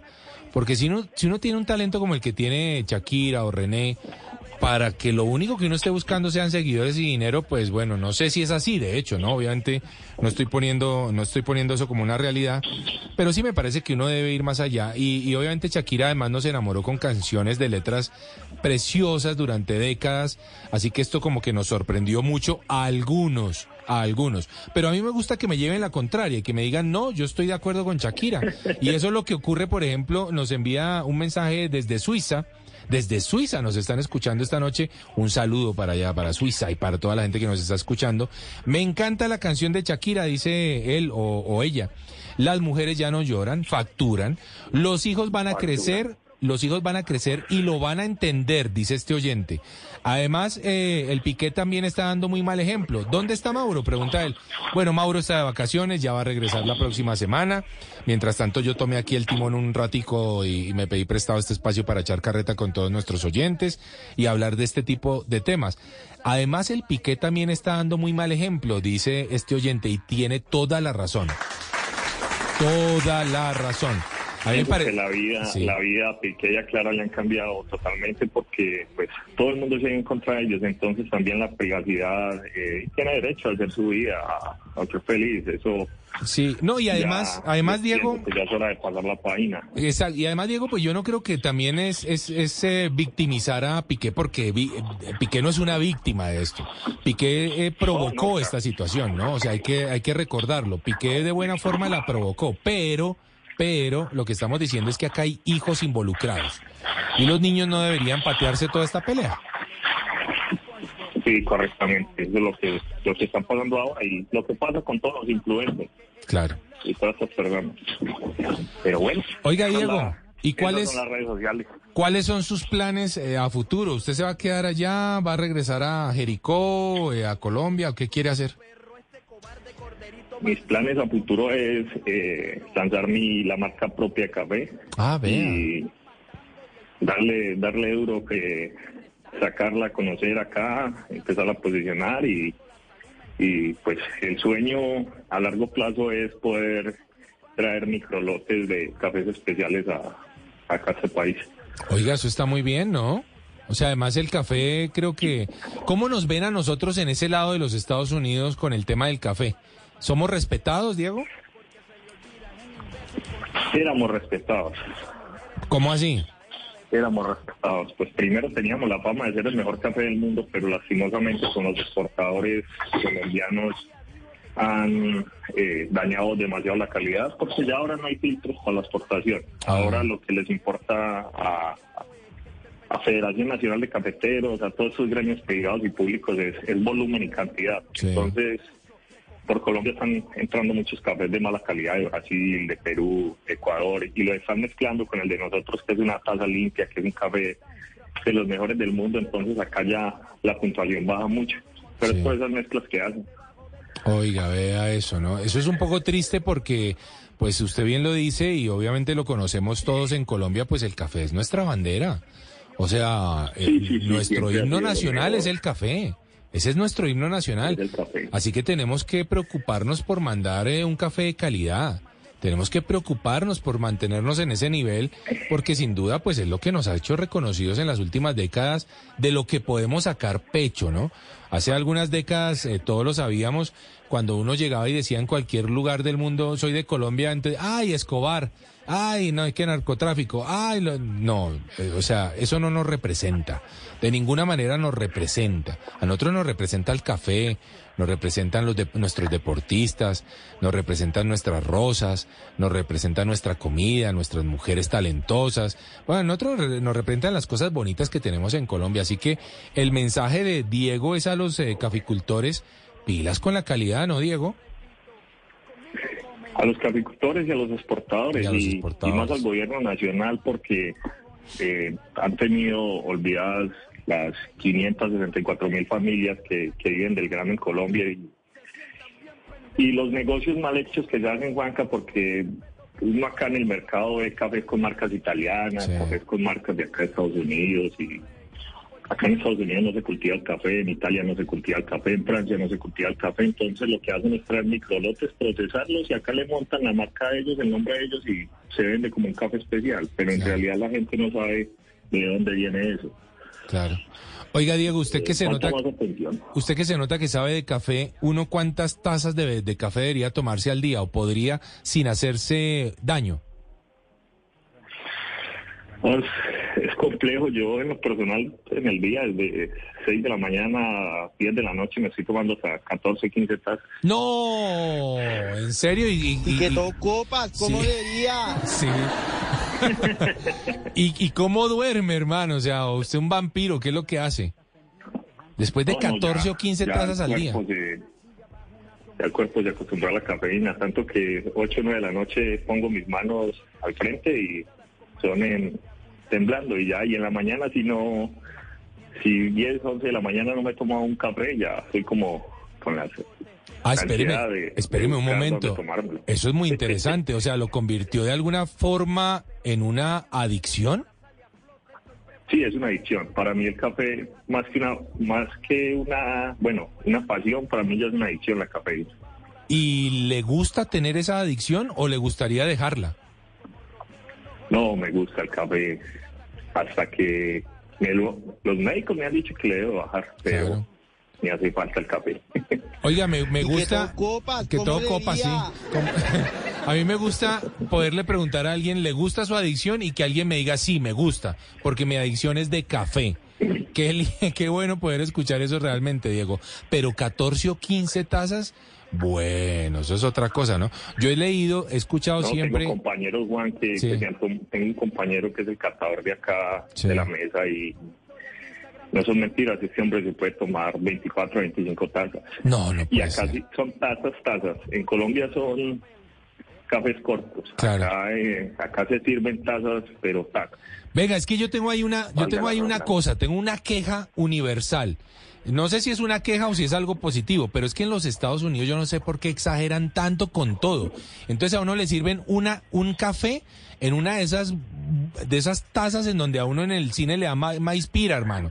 Entonces es una cosa gigantesca de café y uno dice, ¿en serio?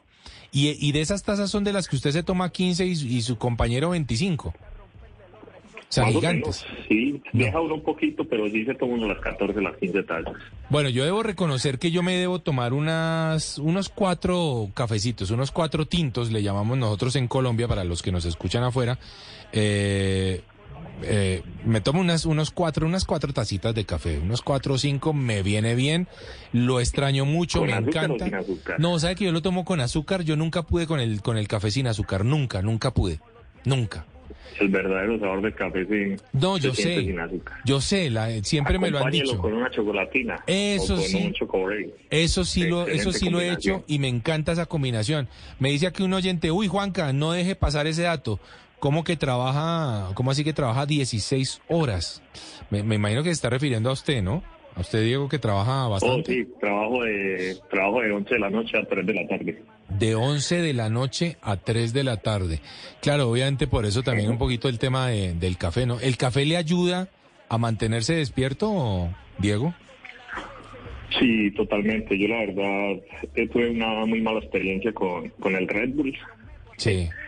Estuve incluso hospitalizado por eso, porque una Ah. tarde me tomé un Red Bull y, y me tomé las tazas de café que después de Uh. tomarme y estoy hospitalizado, pero nada, de- desde hace más de seis años nada energizantes. Claro, eso es una café, bomba. solo Eso es una bomba. Es una bomba total. Mezclar, que- mezclar un- er- una bebida energizante con un café, uy, eso es una sí, bomba. con un café. Bueno, Diego, pues me me gustó, me gustó mucho, de- me gustó mucho saludarlo, Diego. Chévere, hermano, oírlo desde, desde Boston. Juanca, siempre pegados con ustedes en la mañana, con, con Néstor, que lo sigo desde hace mucho Qué tiempo. bueno. que estoy acá siempre pegado Blue, sábados y domingos en las mañanas, eh, pegado en Blue Jeans. Y Claro. siempre, Bueno, siempre con Blue. Diego, muchísimas gracias, hermano. Feliz noche y bájele al Igualmente, café. Juanca, un abrazo. Bájele al café. Hay un abrazo. tomen café, tomen café, cambien el café por... Ay,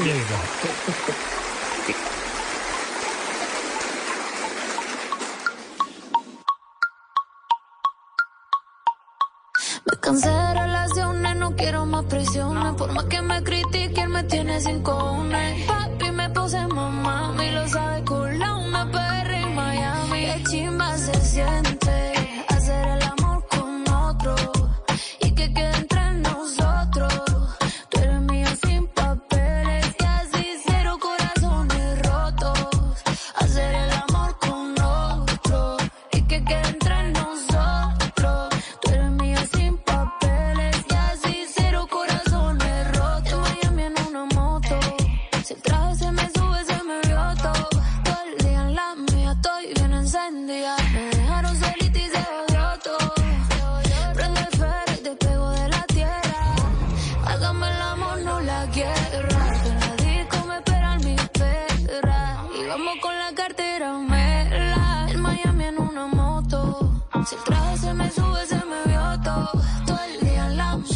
12 y 55 de la mañana se nos va acabando este nuevo día de Bla Bla Blue, tres horitas en las que echamos, echamos carreta tan rico y realmente arrancamos por allá con Aida Luz Valencia, clarividente, nos contó todas sus historias.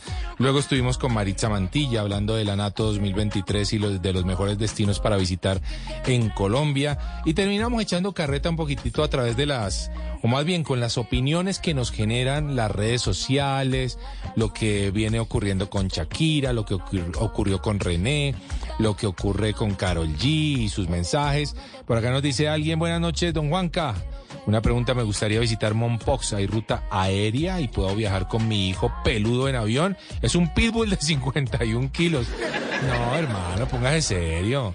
¿Se va a montar un pitbull de 51 kilos en un avión? Bueno. es esto Sí, sí, sí, va a tumbar el avión, va a tumbar el avión. Eh, vea, le digo que le voy a averiguar el dato de lo de, de lo de si puede viajar con un pitbull de 51 kilos, si es que es verdad el dato, si me estaba mamando gallo. Me habla desde la vereda Cantabria, Lebrija, en Santander. Le voy a averiguar ese dato y le averiguo de una vez lo de Monpox para ver si puede llegar allá con su, con su mascota. Y hágame esa pregunta a mi cuenta de Instagram, arroba de viaje con Juanca. Ese Juanca es con la K al final. Recuérdeme que usted me preguntó esto y yo le tengo ese dato mañana a ver si, si le va bien con su peludito.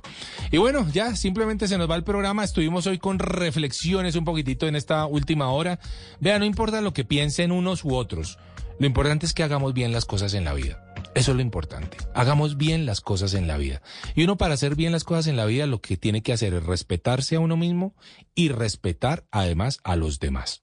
Así que hagámoslo en cada momento de nuestras vidas. Para eso está la radio, para llevar buenos mensajes, para llevar buenos momentos, para dejar buenas cosas. Aquí no estamos para generar odio, rencores, iras. No, aquí estamos en Bla Bla Blue para decir la vida es bella. En serio, la vida es un viaje maravilloso, como siempre lo digo en nuestro espacio de Travesía Blue, y tenemos que aprovecharlo y disfrutarlo para hacer las cosas bien con nosotros y bien para los demás.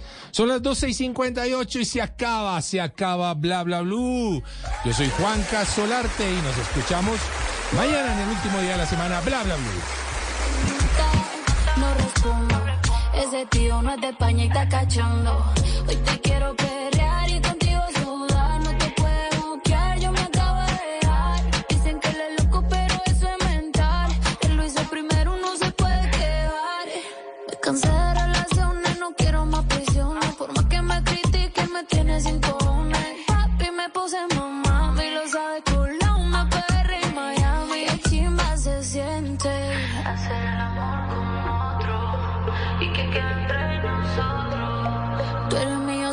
sin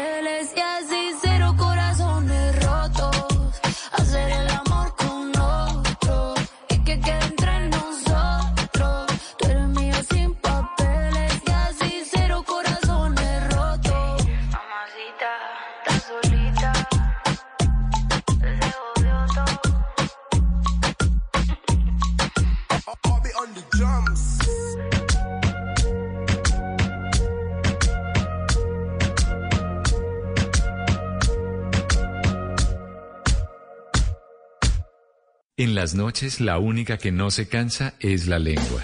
Por eso, de lunes a jueves a las 10 de la noche empieza Bla Bla Blue con invitados de lujo. ¿Qué tal amigos? Soy su amigo Chupán Ayala. Hola, soy Daniela Legarda, influencer y escritora. Los saludo, soy Marcelo Cezán. Los saluda Leonor Espinosa, chef de Leo en mi casa en tu casa. Los saluda Juan José Buscalia. Saluda Luli Bosa. Hola gente, yo soy Diego Camargo. Los saluda Constanza Gutiérrez. Con buena música, con historias que merecen ser contadas, con expertos en esos temas que desde nuestra casa tanto nos inquietan y con las llamadas de los oyentes que quieran hacer parte de este espacio de conversaciones para gente despierta. Bla bla blue. De 10 de la noche a 1 de la mañana. Bla bla blue. Porque ahora te escuchamos en la radio. Voces y sonidos de Colombia y el mundo. En Blue Radio y bluradio.com. Porque la verdad es de todos. Una de la mañana en punto. Esta es una actualización de las noticias más importantes de Colombia y el mundo en Blue Radio. Las madres comunitarias del Instituto Colombiano de Bienestar Familiar recibirán un bono pensional desde el mes de julio, según anunció la directora encargada de esa entidad. Un subsidio que beneficia a más de 36 mil madres comunitarias mayores de 57 años para el 2026. Geraldina Navarro. Astrid Cáceres, directora encargada del ICBF, anunció que alrededor de 36 mil madres comunitarias mayores de 57 años empezarán en julio a recibir un bono pensional cercano al salario mínimo. 48 mil madres, hay unas 36 mil mayores de 57 años con las que vamos a empezar progresivamente a aplicar el bono pensional. Hemos llegado a un trabajo que nos, nos aporta el 95% de un salario mínimo, de manera que vamos a ir, ellas van a ir beneficiándose eh, progresivamente. Se espera que este subsidio beneficie a 10.000 madres comunitarias durante este 2023, llegando de esta manera a un total de 36.350 beneficiarias al finalizar el gobierno del presidente Gustavo Petro. Gracias, Geraldine. Un líder social del sur del Departamento del Atlántico que pertenece a la Colombia Humana solicita protección ante las amenazas de muerte que está recibiendo por la reciente condena a un exalcalde al que denunció por corrupción. Vanessa Saldarriera. Con miedo y encerrado en su casa permanece el líder social de Santa Lucía, Hernando Villa, luego de recibir varias llamadas en las que le aseguran que se cuide o que lo van a matar. Estas intimidaciones llegan 12 años después de que junto con varios líderes del municipio instauró una denuncia por la presunta apropiación de 285 millones de pesos por parte del entonces alcalde que debían ser destinados para la atención de los damnificados por la temporada invernal del 2010. Pues resulta que más de una década después se dieron las condenas ejemplarizantes por 25 y 26 años de prisión para los funcionarios responsables del desvío de estos recursos, una situación que lo colocó a él de nuevo en el foco de las amenazas del municipio. Denuncia que instauraré en el día de hoy a, a, en la Fiscalía de Campo de la Cruz como prevención por si acaso puedan eh, atentar contra mi vida. Al respecto, el líder solicita protección especial mientras logra conocer de dónde provienen estas amenazas, teniendo en cuenta que hace parte de la Colombia Humana, la cual ha sufrido varios asesinatos en las últimas semanas en el Caribe colombiano. Una de la mañana y tres minutos. A punta de pito, vecinos de un barrio de Medellín han tenido que disuadir la acción de los delincuentes que han azotado su sector. Esperan medidas por parte de las autoridades. Andrés Noreña. Cansados de que les roben sin alguna respuesta de la policía, a los vecinos del barrio Santa Lucía, occidente de Medellín, como Jimmy Escudero, les tocó armarse. Nosotros estamos armados, pero armados de valor. Es la única arma que tenemos, el ruido, la bulla y salir. La principal arma de al menos 100 vecinos es el pito. Contrario a cualquier confrontación con el ruido, lo único que logran es disuadir. Cojamos los pitos, empecemos a buscar la forma de llamar la atención, de sacar los ladrones a punta de sonidos, salir a la calle, gritar, empezar como a hacer la bulla para que ellos se intimiden y se vayan de nuestra zona. Hilda Cárdenas habla de los más recientes acontecimientos que tienen que ver con la delincuencia. Los comentarios constantemente en, en un lapso de tres a cinco días de más de cinco seis, siete atracos acá en el barrio. Aparte de esta acción comunitaria, el barrio espera una pronta respuesta de la policía para que refuerce el cuadrante de la zona.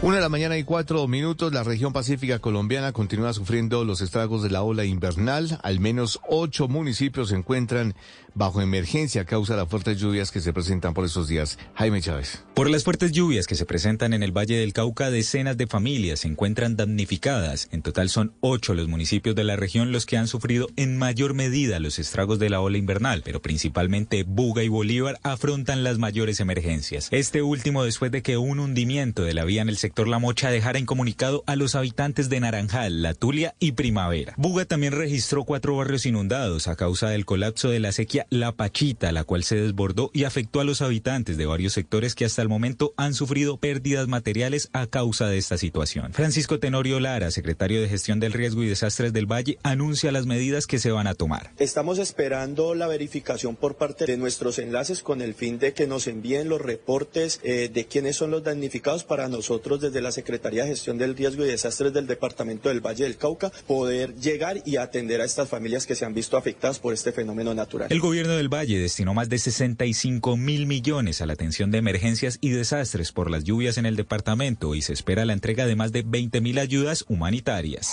Noticias contra reloj en Blue Radio. Y cuando ya es la una de la mañana y cinco minutos, la noticia en desarrollo, Ecuador eh, suspendió el bombeo en sus dos principales oleoductos, las dos tuberías que transportan el crudo para exportar desde la Amazonía ecuatoriana quedan paralizadas tras el desplome de un puente por erosión en el torrentoso río Coca y sus afluentes en tierra. La cifra que es en noticia, Rappi presentó una cuenta de ahorros en la que ofrece rentabilidad efectiva anual del 7%. Y quedamos atentos porque subió a 100 millones de pesos la recompensa por la captura de dos trabajadoras de la Universidad del Valle asesinadas en el sur de Cali. Las dos mujeres eran tía y sobrina y eran sindicalistas, reveló el alcalde Jorge Iván Ospina. El desarrollo de esas y otras noticias en BlueRadio.com continúen ahora con Blue Música. Esta es Blue Radio. En Bogotá, 89.9 FM. En Medellín, 97.9 FM. En Cali, 91.5 FM. En Barranquilla, 100.1 FM. En Bucaramanga, 960 AM. En Pereira y el norte del Valle, 89.2 FM. En Tunja, 103.1 FM. En Villavicencio, 96.3 FM. En Armenia, 89.2 FM.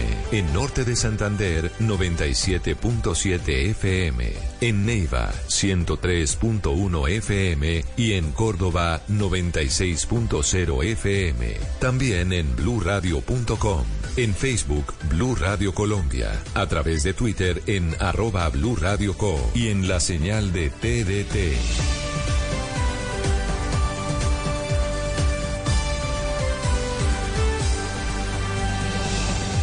Radio, la alternativa.